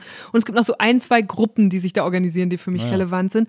Aber ich glaube, was man nicht unterschätzen darf, ist, dass wir wahrscheinlich relativ wach sind, was neue Plattformen und die Entwicklung und so da angeht. Und meine Stammzielgruppe, also die Deutschland 3000 Zielgruppe, ist ja zum Beispiel auch nicht die, die in Hamburg und Berlin wohnt. Da haben wir schon auch viele Leute, die uns folgen. Aber mir ist ja ganz wichtig, auch die Leute aus Erfurt, Freiburg und Borken zu erreichen. Ähm, und die Landwirte und die Pflegerinnen und so weiter. Und die sind oft da noch, schon noch verankerter. Also die bewegen sich auch, sonst hätten wir jetzt auch diesen, diese Änderung nicht gemacht. Aber wie gesagt, noch immer und ohne, dass wir das irgendwie bewerben oder irgendwas äh, sammeln, die Filme da sechsstellige Abrufzahlen. Ja, du hast ja mal erzählt von, äh, dass du auf eine Deutschlandreise gegangen bist, und hast du zum Beispiel Ja. Laura in Westfalen getroffen, Ja. die gesagt hat, YouTube ist doch eher was für Computer-Nerds. Genau, ja. So eine junge Frau irgendwie, Ja, die das, genau, die selbst die auch so einen YouTube für stationären. Laptop hatte. Also bei denen in der Wohnung stand der Laptop so da. Ich glaube, der wurde auch nie bewegt. Also es war ein ganz anderes Nutzungsverhalten als meins. Deswegen war diese Reise auch so wertvoll, damit man wirklich nicht Journalismus macht für sich selbst und das Ja. Leuten vorsetzt, sondern Ja, wirklich zu wissen, wer guckt das denn und vor allem, wer braucht das denn? Weil es gibt so viel Journalismus für Millennials, das sind alles dann so die jungen Akademikerinnen und Naja. Akademiker und so, aber diese, also wofür haben wir das duale System? Es gibt so viele Leute, die irgendwie mit Haupt- oder Berufsschulabschlüssen in eine Karriere starten und äh, viel früher ein anderes Leben haben, weil die viel früher Geld verdienen, viel früher zum Beispiel Kinder bekommen, Häuser bauen oder was auch immer. Ja. Und für die will ich halt Journalismus machen. Ich denke, die sind so, das ist eine, ein riesiger weißer Fleck auf der Landkarte. So. Ja. Und ähm, ja, davon war Laura eine. Wie machst du das eigentlich, wenn du dann, also ich habe das dann immer gelesen, hast du gesagt, hast du eine Deutschlandreise gemacht, weil du irgendwie nochmal checken wolltest, wie die Leute so drauf sind und so. Äh, wie machst du das denn, wie findest du denn so eine Laura in Westfalen? Ist die, hast du in, in Borken in der Metzgerei angesprochen oder? Nee, in dem Äh, Fall war das eine Freundin meiner Schwester. ja. Also ich versuche dann immer mir so Anker zu suchen und dann lasse ich mir wen empfehlen. Wir machen das auch jetzt wieder. Also jetzt gerade läuft es, dass jeder und jede im Deutschland 3000 Team zwei von solchen Interviews führen muss. Und ich habe auch gesagt, Leute, bitte geht jetzt nicht alle, nur weil ihr in Berlin wohnt äh, und sucht euch im Kiosk äh, äh, den nächsten 20-Jährigen, Naja. genau, sondern fragt mal zu Hause, ob jemand jemanden kennt. Mhm. So, und dann sprecht mit denen, damit wir so ein breiteres, auch geografisch breiteres Bild haben. Und das ist richtig wertvoll. ja. Sehr interessant. Ist natürlich anekdotische äh, Genau, Evidenz. aber hilft ist halt ja auch schon, trotzdem, weil wenn ne, ja. zwölf Leute das machen und zwölf mal zwei Interviews sind 24 aus ganz Deutschland, Ost, West und so weiter, dann kommt was zusammen. Du darfst das natürlich nicht falsch nehmen und sagen, oh, das ist jetzt repräsentativ. ja. Aber wenn, wir haben dann bald so einen Workshop, wo wir einander erzählen, was wir gehört haben und du kriegst ganz oft so Schnittmengen mit Ja. und merkst dann so, ach, das ist ja ein Phänomen, das kriegen wir hier gar nicht mit oder Ja. so. Und äh, dafür ist es halt richtig gut. Faszinierend. Äh, Ja, äh, macht doch Spaß. Du hast in einem, äh, ich glaube, es war ein Fragebogen, äh, da wurdest du gefragt, was dich begeistert, und dann hast du gesagt, jedes üppige Frühstücksbuffet. Ja. Oh Gott, wo war, was hast du denn gelesen? ja, das ist tatsächlich ein bisschen unfair. In, dem- in dem gleichen geschrieben? Interview wurdest du nach deinem Lieblingsort gefragt, da hast du gesagt Bullabü. Ähm, und du wurdest gefragt, äh, was willst du nach der Schule machen? Das war nämlich ein Interview zu deinem äh, äh, prämierten Schülerzeitungstext. Oh Gott, ähm, deswegen du- ist es so lange her. Aber das mit Bundeswehrsoldaten Frühstücksbuffets stimmt immer noch. Ein, ein, ein Bundeswehrsoldat dann einen Verweiger interviewt hast Ja. und so gegenübergestellt hast. Und dann wurdest du interviewt, weil du gewonnen hast und dann äh, wurdest du gefragt, was willst du nach der Schule machen? Und dann hast du gesagt, Spanisch kochen und schminken lernen. Ey, ja, ich konnte das wirklich alles nicht. Also ich Ja, okay, aber äh, du konntest wahrscheinlich auch noch acht andere Sachen nicht. Ja, aber das waren damals die Prioritäten. weil wirklich, zum, also ich habe mich zum ersten Mal geschminkt zu meinem Abiball und da hat meine kleine Schwester mich geschminkt, weil ich das nie vorher gemacht hatte. Ich war wirklich so das, so die, das, was im Lexikon unter Tomboy steht. So in Boxershorts und Doc Martens und so. In der Informatik AG das einzige Mädchen so. Ja. Und dann hat meine Schwester mich geschminkt und ich weiß noch, dass ich mir, glaube ich, nach einer halben Stunde so die Augen gerieben habe und weil ich es halt nicht gewohnt war, dass man da dann so ein bisschen vorsichtiger ist. Ähm, aber irgendwie war das dann so der Vorsatz. Aber du schminkst dich mittlerweile selber. Das machst Ja, jetzt kann ich selbst. das. Lidstrich ist noch so lala. Und ich frage, heute habe ich meine Schwester noch gefragt, ähm, was die empfehlenswerten äh, Lockenstäbe sind. Ob jetzt so ein, wo man die Haare so einklemmt oder Ja. ob das schlecht für die Haare ist, weil die immer noch die viel größere Expertin ist. Ah, Da gibt es dieses schöne YouTube-Video von diesem Mädchen, die so ein Tutorial macht mit ihrem Lockenstab und dann plötzlich die Strähne in der Oh Hand Gott, hat. ja, und so. siehst du, davor bewahrt sie mich dann, weil das könnte mir auch passieren. Das ist wirklich, ich bin vor allem, also das ist dann immer so ein Impulskauf, so ein Lockenstab und dann merke ich, dass das jeden Tag 20, 30 Minuten dauert und dann ist es nach Na. zwei Tagen auch wieder hinfähig, weil so viel Zeit will ich da einfach nicht reinstecken. Gibt es eigentlich noch, apropos Impulskäufe, äh, du hast auch irgendwo erzählt äh, mit, den, äh, mit deinen Freunden äh, aus Berlin, ähm, dass ihr alle so begeistert seid von der Bürstenabteilung Ja, im, vom, im Karstadt am Hermannplatz ich, ja. Und euch manchmal Fotos von da schickt oder direkt Ja. Bürsten mitbringt. Ja. Ja. Ja. Das ist, das ist immer noch. Ja. So. Also ich habe jetzt auch, ich plane noch so ein TikTok über meine Bürsten zu machen, weil ich habe wirklich auch sehr viele inzwischen, auch sehr speziell. Aber alles Haarbürsten oder? Ja, oder Borstenbürsten. Ja. Also, weil Haar und Borsten sind ja was unterschiedlich. Natürlich. Nee, und nicht Haar, ach, du meinst jetzt Haarbürsten? Ja, ja. Nein, ich habe eine Bücherbürste, Eine ich habe eine. Heizungsbürste. Das Beste ist meine Bürste für Bürsten, also zur Bürstenreinigung. Natürlich. Und weil meine Bürsten oft so sauber sind, komme ich auch gerne zu anderen Leuten, um ihre Bürsten zu reinigen. Es ist nämlich sehr befriedigend.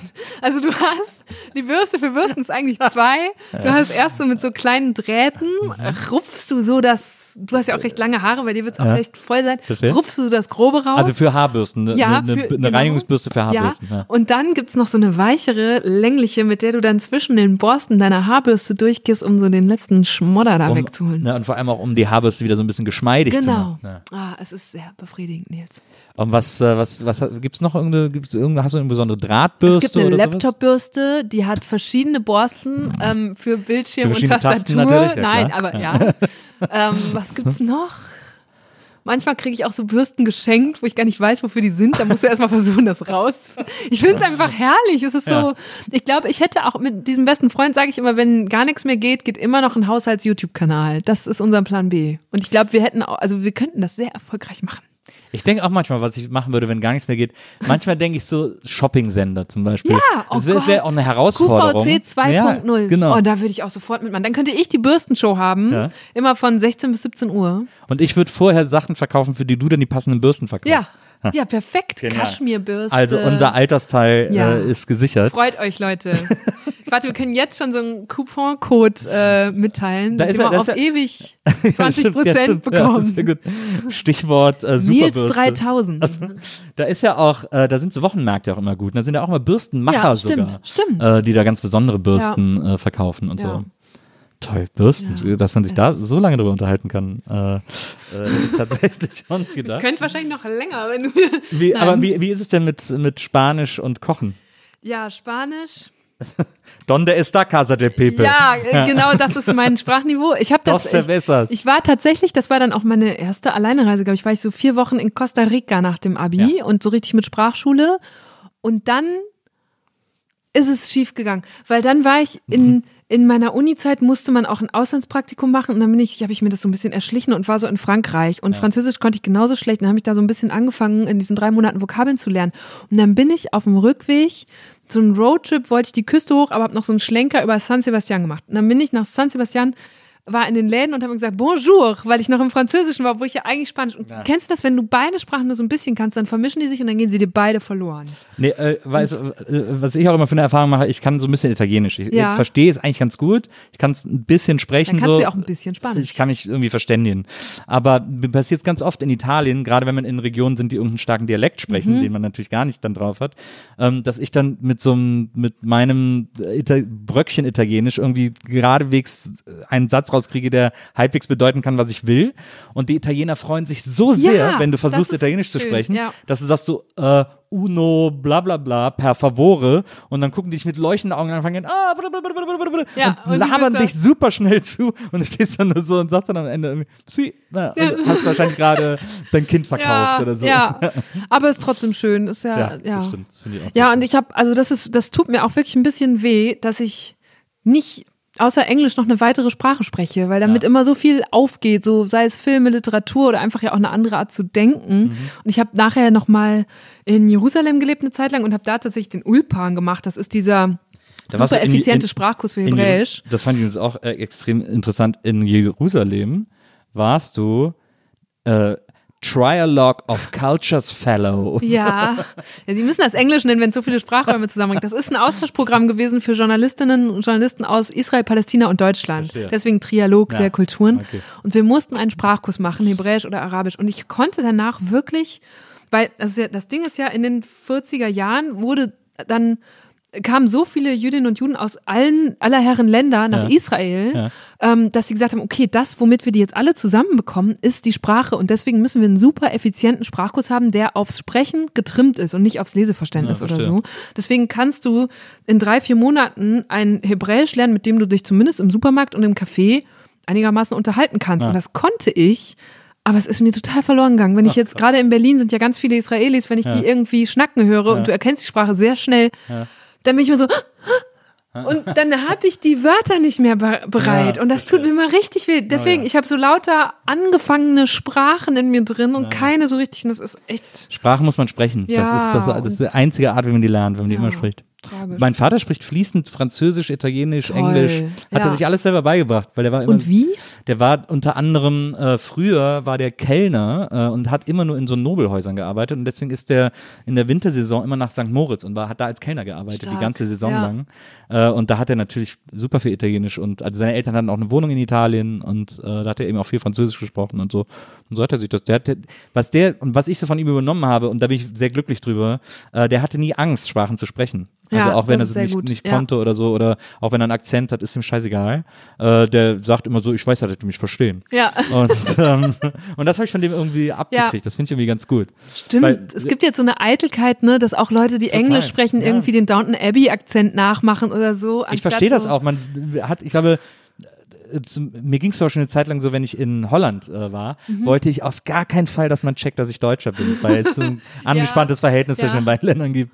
Und, aber es ist natürlich völlig bescheuert, zu versuchen, Englisch ohne Akzent zu sprechen, weil, Ja. also kann ich halt Wirst du nicht. nicht hinkriegen, ja. Und äh, deswegen, und das finde ich irgendwie, das habe ich irgendwie so von ihm abbekommen, das finde ich irgendwie gut. Ja. Das, Ich das will hilft. auch, also dieses Französisch, das möchte ich in diesem Leben noch lernen. Und ich habe zum Glück, bis vor ein paar Jahren war ich dann immer so gestresst und wollte, oder nicht gestresst, aber ich wollte es dann halt sofort. Ja. Und da bin ich jetzt so viel ruhiger und denke so, nee, also gerade bin ich schon mit vielen anderen Dingen beschäftigt, die noch irgendwie gelernt werden wollen. Und Französisch kommt dann irgendwann, wenn mal wieder eine ruhigere Phase ist. Ja. Dann hau ich da rein. Oder Vielleicht so. auch so im, im Schlaf, so auf den Kopfhörern. Das Ja, sagt man genau. doch immer, Schlank dass im Schlaf, so- französisch ja, im Schlaf. Das ist Irgendwie Dass so. man aufwacht und man kann es plötzlich. Ja, Ähm, du hast übrigens auch, äh, achso, Kochen noch, muss ich auch noch abfragen. Hast du ja Kochen gelernt? aber das macht jedes Jahr lebenslang.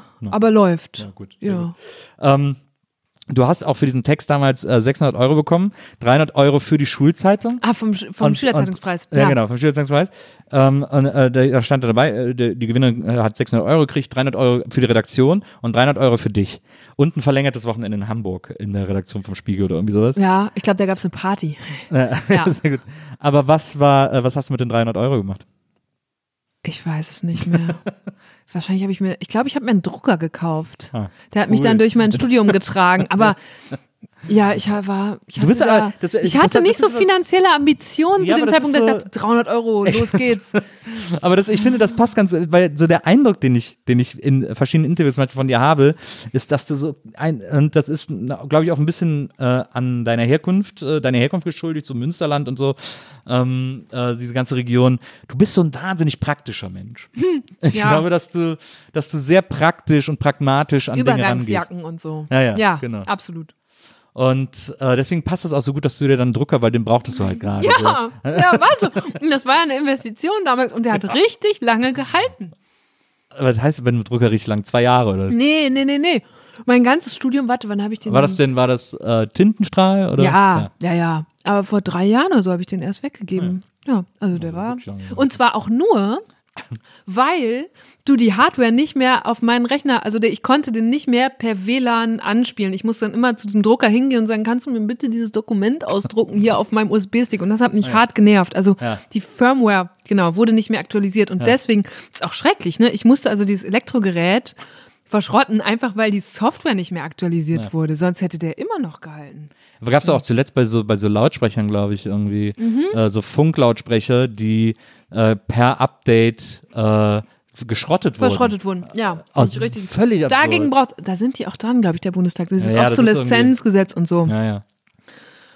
Die Themen sind überall nicht. So, die, The die Überall. Themen. Ich- Da bin ich auch froh, dass die dir nie ausgehen. Du, Nee. hast, du hast ja auch mal äh, von dir gesagt, äh, du bist ein Textmarker-Mädchen, Mhm. ähm, weil du äh, irgendwie mit so iPad Ist so und eine so. das richtige so Mädchensache, ne? Ist also Weiß ich wirklich. nicht. Also ich, ich wäre es immer gerne mehr, aber ich bin so ein Notizenjunge. Ich muss mir alles aufschreiben, weil ich es in dem Moment, wo ich es schreibe, verinnerliche. Mhm. ja, so. habe ich aber auch so im zweiten Schritt. Ja. Ja. ja, aber dann ich den Textmarker-Schritt, den gehe ich dann nicht mehr. Kannst du eigentlich mal für mein Gewissen auch einen von diesen Keksen Ich esse essen? gleich, ich ess gleich eigentlich. Ich Okay, hab nur, dass ich nicht, weil ich habe wirklich, also ich habe jetzt, Nee, nee, ich esse alles da auf, waren bestimmt du, neun in der Packung, Nein, wie immer, und ich habe hier, schon la- sechs hier lagen gegessen. fünf und hier liegen noch drei. Ja, ja. ähm, das, das ist alles in Ordnung.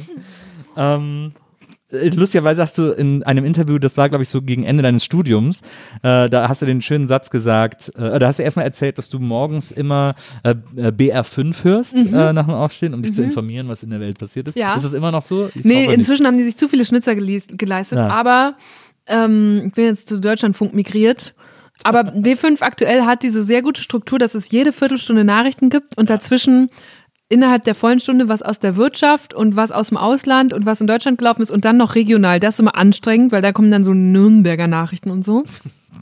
Aber das war nicht schlecht und es ist ja Becker auch Frenkel gut. hat wieder. Ey, es ist ja auch immer gut, mal außerhalb der eigenen Filterblase sich zu natürlich. informieren. Ja, natürlich. Aber dann haben die echt so ein paar Sachen, ich habe jetzt kein Beispiel mehr, aber wo ich dachte, nee, also so habt ihr das, das jetzt falsch dargestellt. Dann bin ich abtrünnig geworden. Und äh, in dem Interview hast du auch gesagt, ich gebe so gut wie kein Geld mehr für Printjournalismus aus. Bis heute. Das ist immer noch so? Ja. Tut mir ich, leid. Ich kaufe mir so gerne Zeitschriften. Nicht. also, lass mal überlegen, weil früher habe ich das auch zelebriert vor so langen Bahnfahrten. Jetzt gibt's WLAN im Zug, da ist es. Und also, wie gesagt, ich gebe dann gerne mein, ich gebe gerne Geld für Bücher aus. Ich habe eh das Gefühl, dass mich das glücklicher macht, diese etwas zeitloseren Sachen zu lesen. Weil, also ich hatte eine Phase, wo ich gemerkt habe, dann irgendwann, oh, ich lese nur noch Artikel und irgendwie diese ganzen Kurzsachen und mich fasziniert aber zum Beispiel jetzt so ein Erich Kästner Buch zu lesen. Oh, neulich habe ich Was ist dein Lieblings-Erich Kästner Buch? Die lyrische Hausapotheke. Oh. Die geht immer.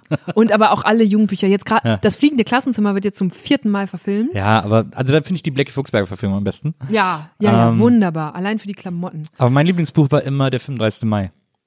Das ist ja. ja. für dich auch interessant wegen deinem Städtestudium, weil Ja. da ja Metropolis äh, die Stadt ist, wo Ja. es keine Bürgersteige mehr gibt. Es Ja. sind nur noch Laufbänder. Stimmt.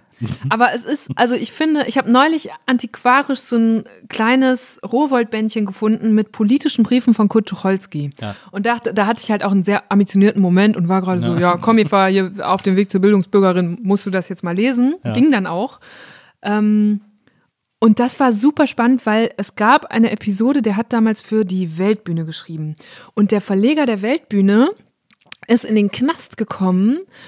Oh Gott, hoffentlich gebe ich das so richtig wieder. Der ist in den Knast gekommen wegen dieses Artikels, den Tucholsky unter einem Pseudonym veröffentlicht hat, in dem unter anderem dieser Satz fällt, Soldaten sind Mörder. Ah ja. Und ich habe dieses Buch gelesen zu der Zeit, als Hengame für ihre Polizei oder ihre seine Polizeikolumne so im Feuer stand und Seehofer dann auf einmal Klage erheben wollte. Und ich dachte, ist das faszinierend. Das ist alles schon da gewesen. Und ich finde das wertvoller, dass ich also dieses Buch aus den 30 oder diese Briefe aus den 30er Jahren lese und auf einmal ganz andere Referenzen habe zu dem, was passiert, als dass ich die sechste Einordnung dieses Seehofer Griff ins Klo lese. Und ich finde mich auch als Journalistin wertvoller für die Allgemeinheit, wenn ich so nach solchen Referenzen suche, anstatt dass ich jetzt die x-te Tageszeitung mir kaufe. Oder zumindest wäre das so mein Anspruch, dass ich denke, ja, das, da kann man irgendwie nochmal anders einen Unterschied machen. Ich hab, kann das auch nicht immer, ne? Manchmal muss ich irgendwie Twilight gucken. Aber manchmal kann ich auch Tucholsky lesen. Und dann, ja. Ich kaufe mir immer, was ich mal gut finde, ist mir Zeitschriften zu kaufen über Dinge, von denen ich keine Ahnung Ja. habe. Oder Ja. diese, oder so, so Branchenmagazine. Es gibt zum Beispiel an Bahnhofskirchen auch immer das Branchenmagazin Kirmes, äh, wo so, wo Ja, so drin steht, was für neue, äh, wer, wer jetzt ein neues Fahrgeschäft gekauft hat. Oder dann gibt es auch einen Anzeigenteil drin, wo Leute ihren alten Autoscooter verkaufen und so. Äh, finde ich wahnsinnig faszinierend. Das ist toll, aber da würde ich dann, glaube ich, also ich liebe große, gut sortierte Bahnhofskioske. Ich gehe da rein wie in so ein Museum und guck, was gerade so anliegt. Ich finde auch, es gibt so ein paar sichere Wetten. Du kannst immer eine Brand 1 mitnehmen und wirst geflasht davon, in was für Branchen die reingucken oder immer ein Dummy oder sowas. Ja, ja. Aber in der, die meiste Zeit gehe ich wieder raus, weil ich dann doch noch zu knieprig bin, irgendwie 12 Euro für so ein geiles Magazin hinzublättern. Da Muss ich sind wir wieder bei deinem- ich bin wir bei da deinem noch Pragmatismus. Nicht, ja, und ich bin noch nicht angekommen darin, dass ich, ich verdiene ja jetzt Geld. Ja. Ich könnte es eigentlich ausgeben, Ja. aber es ist in meinem Kopf noch nicht angekommen. Wirklich, ist ganz, ja. Ähm, ich, äh, also es gibt eine Sache, die ich noch irgendwie von dir wissen will. Ähm, also es gibt noch ganz viele Sachen, aber du musst auch unbedingt wiederkommen, äh, weil ich könnte jetzt noch Kann man wiederkommen in diesem Podcast? Ja, unbedingt. Okay, äh, also ich gut. Weil äh, ich könnte noch stundenlang mit dir über ganz viele andere äh, Dinge quatschen, äh, die ich mir noch aufgeschrieben Ich habe wirklich nur einen Bruchteil meiner Notizen überhaupt unterbringen können. Also eine Frage brennt mir unter den Nägeln, gerade weil dieser Podcast ja auch hier neu ist äh, und du jetzt bei mir zu Gast bist. Und dann habe ich mir mal angeguckt, wer so bei dir schon zu Gast war. Ja. Ähm, und da waren dann auch so Leute zu Gast wie äh, Matze Hilscher zum Beispiel, der hier auch schon zu Gast war. Mhm. Und dann ist irgendwer von uns mal bei Matze zu Gast und so. Und ich frage mich langsam, ne? gibt es eigentlich nur 50 Leute, nur 50 Gäste in Deutschland, die wir uns alle gegenseitig rumreichen? Weil es ist, das Doofe ist, wir fangen diesen Podcast gerade neu an. Ich lade alles Leute an, die ich toll finde und die ich Ja. super finde, die ich spannend finde. Und dann blätter ich das durch und sehe ich, ja, aber die waren auch alle schon in den Podcasts von den Leuten, die ich auch schon eingeladen und so. Man reicht sich so durch, im Grunde genommen. Mhm. Ja, das ist auf jeden Fall eine Herausforderung. Da haben Matze und ich uns auch schon drüber unterhalten. Zwar Anfang letzten Jahres hat er gesagt, Eva, dieses Jahr wird das Jahr, in dem wir gucken müssen, dass die Leute überhaupt noch wissen, wo sie den Gast jeweils gehört haben Ja. oder, ne? Ähm, wir, ich glaube, es kommt ja darauf an, also ich glaube, man muss für sich so ein bisschen so die Schranken definieren. Wen will ich, wen, wen sollen die Leute bei mir hören? Für mich ist es so, wir haben ganz am Anfang mal gesagt, eigentlich wollen wir die Helden und Heldinnen dieser jüngeren Zielgruppe einladen. Das heißt, die meisten Deswegen Leute bei natürlich uns. Amthor eingeladen. Genau, deswegen Amtor und nicht Seehofer. So, ne? Oder äh, Kühnert und nicht Klingbeil oder wie auch Ja, ja. immer. Ja. Ähm, und deswegen aber zum Beispiel auch neulich die junge Boxerin Zeyna Nassar, die glaube ich noch nicht in anderen Podcasts war, anstatt jetzt Vitali Klitschko. Ich würde zwar auch, also Dirk Ja. Nowitzki, lieber Dirk, wenn du zuhörst, den würde ich sofort gerne haben wollen, weil er halt einfach so ein Kultmensch ist, so, aber ähm, Ich Das- finde, so, Vitali ist- Klitschko ist der viel kultigere Typ als Dirk Nowitzki. Ja. Ja, vielleicht. Aber also du verstehst, worauf Ja, ich hinaus will. Ich glaube, ja, jeder ja. muss für sich so ein bisschen diese Linie definieren. Und vielleicht muss man dann auch mal hart sagen, nee, also ich habe auch schon, bei uns ist ja auch hart die Linie, dass ich sage, ich will mit den Leuten sowohl persönlich als auch politisch sprechen können. Und da sind wir schon ein, zwei Mal, haben wir echt daneben gegriffen, wo wir dachten, okay, diese Person wird sich das doch wohl trauen, schlimm Ja. genug, dass man so sprechen muss, auch mal zu diesem und jedem Thema was zu sagen. Und dann sind die aber so eiern da rum und trauen sich eben nicht. Und da bin ich jetzt viel härter geworden und sage zu meinen Kollegen auch immer, nee, ganz ehrlich, diese Person macht diesen Eindruck, dass die will das nicht, dann kriegt sie auch die Bühne von Deutschland 3000 nicht, weil die sollen eben nicht nur über sich selber sprechen. Ja. So. Ich hab, Das schält also, sich aber auch so raus. Das wird Ja. sich bei dir auch rausschälen. Bei uns ist sozusagen die Vorgabe, alle, die ich cool finde. Ja, das ist auch sehr gut. Deswegen wollen wir aber auch irgendwann einfach auch mal äh, englischsprachige Leute einladen. Ja. So. Ähm, wir haben auch so, habt ihr auch so eine Liste? Wir haben auch so eine Liste gemacht an so Supergästen, wo wir so wissen, dass wir die wahrscheinlich nicht kriegen werden, aber wo wir so intensiver dran graben wollen. Habt ihr sowas auch? Ich, hab, ich werde auch manchmal gefragt, wer wäre noch mal so der große Wunschgast? Ich habe das gar nicht so richtig. Ja. Ich kann dir auch gar nicht erklären, warum. Aber weil- Merkel würdest du gerne machen.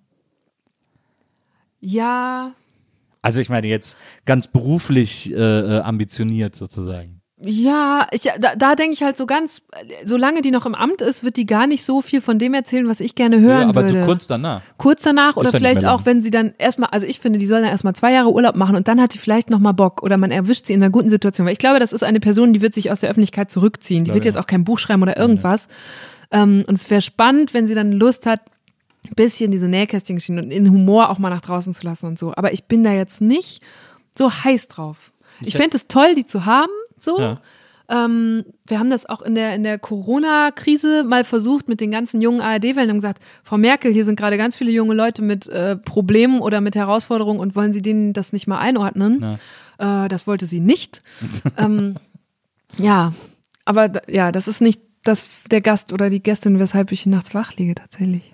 Ich, ich fände es cool, wenn die, äh, wenn sie fertig ist mit einem, Mhm. äh, wenn sie einen Physik-Podcast machen würde. Ja, das wäre das wäre richtig nice, genau. Dann Wir hatten nochmal so zuletzt haben wir so überlegt bei, äh, bei Gästeliste Geistermann, diesem anderen Podcast, äh, haben wir so überlegt, ähm, äh, dass, Podcast. dass das vielleicht cool wäre äh, und sind dann drauf gekommen, am geilsten wäre, wenn äh, Angela Merkel einen Physik-Podcast machen würde, in dem sie in jeder Folge Flair irgendwas von Physik erklärt. Geil, ja. Und dann macht sie, ich habe hier mal eine Modellrechnung gemacht. Ja, ja, das, ähm, das wäre auch, das wäre auch richtig gut, so abends zum Runterkommen. Morgens B5 zum Aufregen und abends Angela Merkel erklärt uns die Welt in physikalischen. Aber wer ist denn so dein ein Grabegast? Ähm, einer ist so, also einer, der ganz oben steht, zum Beispiel wäre Seth Rogen. Ich, weil Oh. das sind so Leute, also Seth Rogen ist zum Beispiel, wo ich glaube, dass ich mich super mit dem verstehen Ja. würde. Das, man mag da auch einem öffentlichen Bild Ja. falsch erliegen oder so, aber das ist trotzdem, den sehe ich auch in Interviews und denke jedes Mal, mit dem verstehe ich mich bestimmt super. Ja. Und deswegen wäre das zum Beispiel so ein totaler Traum ist, weil der auch einfach super cool Ja. ist und so. Ja, stimmt. Ich habe auch so eine Liste von englischsprachigen Gästen. Also wenn es irgendwann Germany 3000 gäbe, dann wüsste ich auch, hätte ich die ersten fünf Slots auf jeden Fall schon voll. Ja. Aber ja, müssen wir mal gucken.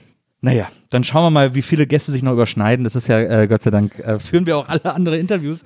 Ähm, aber äh, wie gesagt, du musst unbedingt nochmal zu mir kommen. Ähm, ich mu- muss zum Beispiel auch mit dir darüber sprechen, dass deine Schwester äh, Brettspielabende veranstaltet. Ja, äh, stimmt, Und du ja. lächelnd daneben sitzt und so, weil ich bin ein riesen Brettspiel-Fan. Ich weiß, Ähm, ja. Da müssen wir irgendwie. Mach doch einen Brettspiel-Podcast, obwohl den gibt's ja auch schon von Gibt's, gibt's sehr gute Alina. Brettspiel-Podcasts.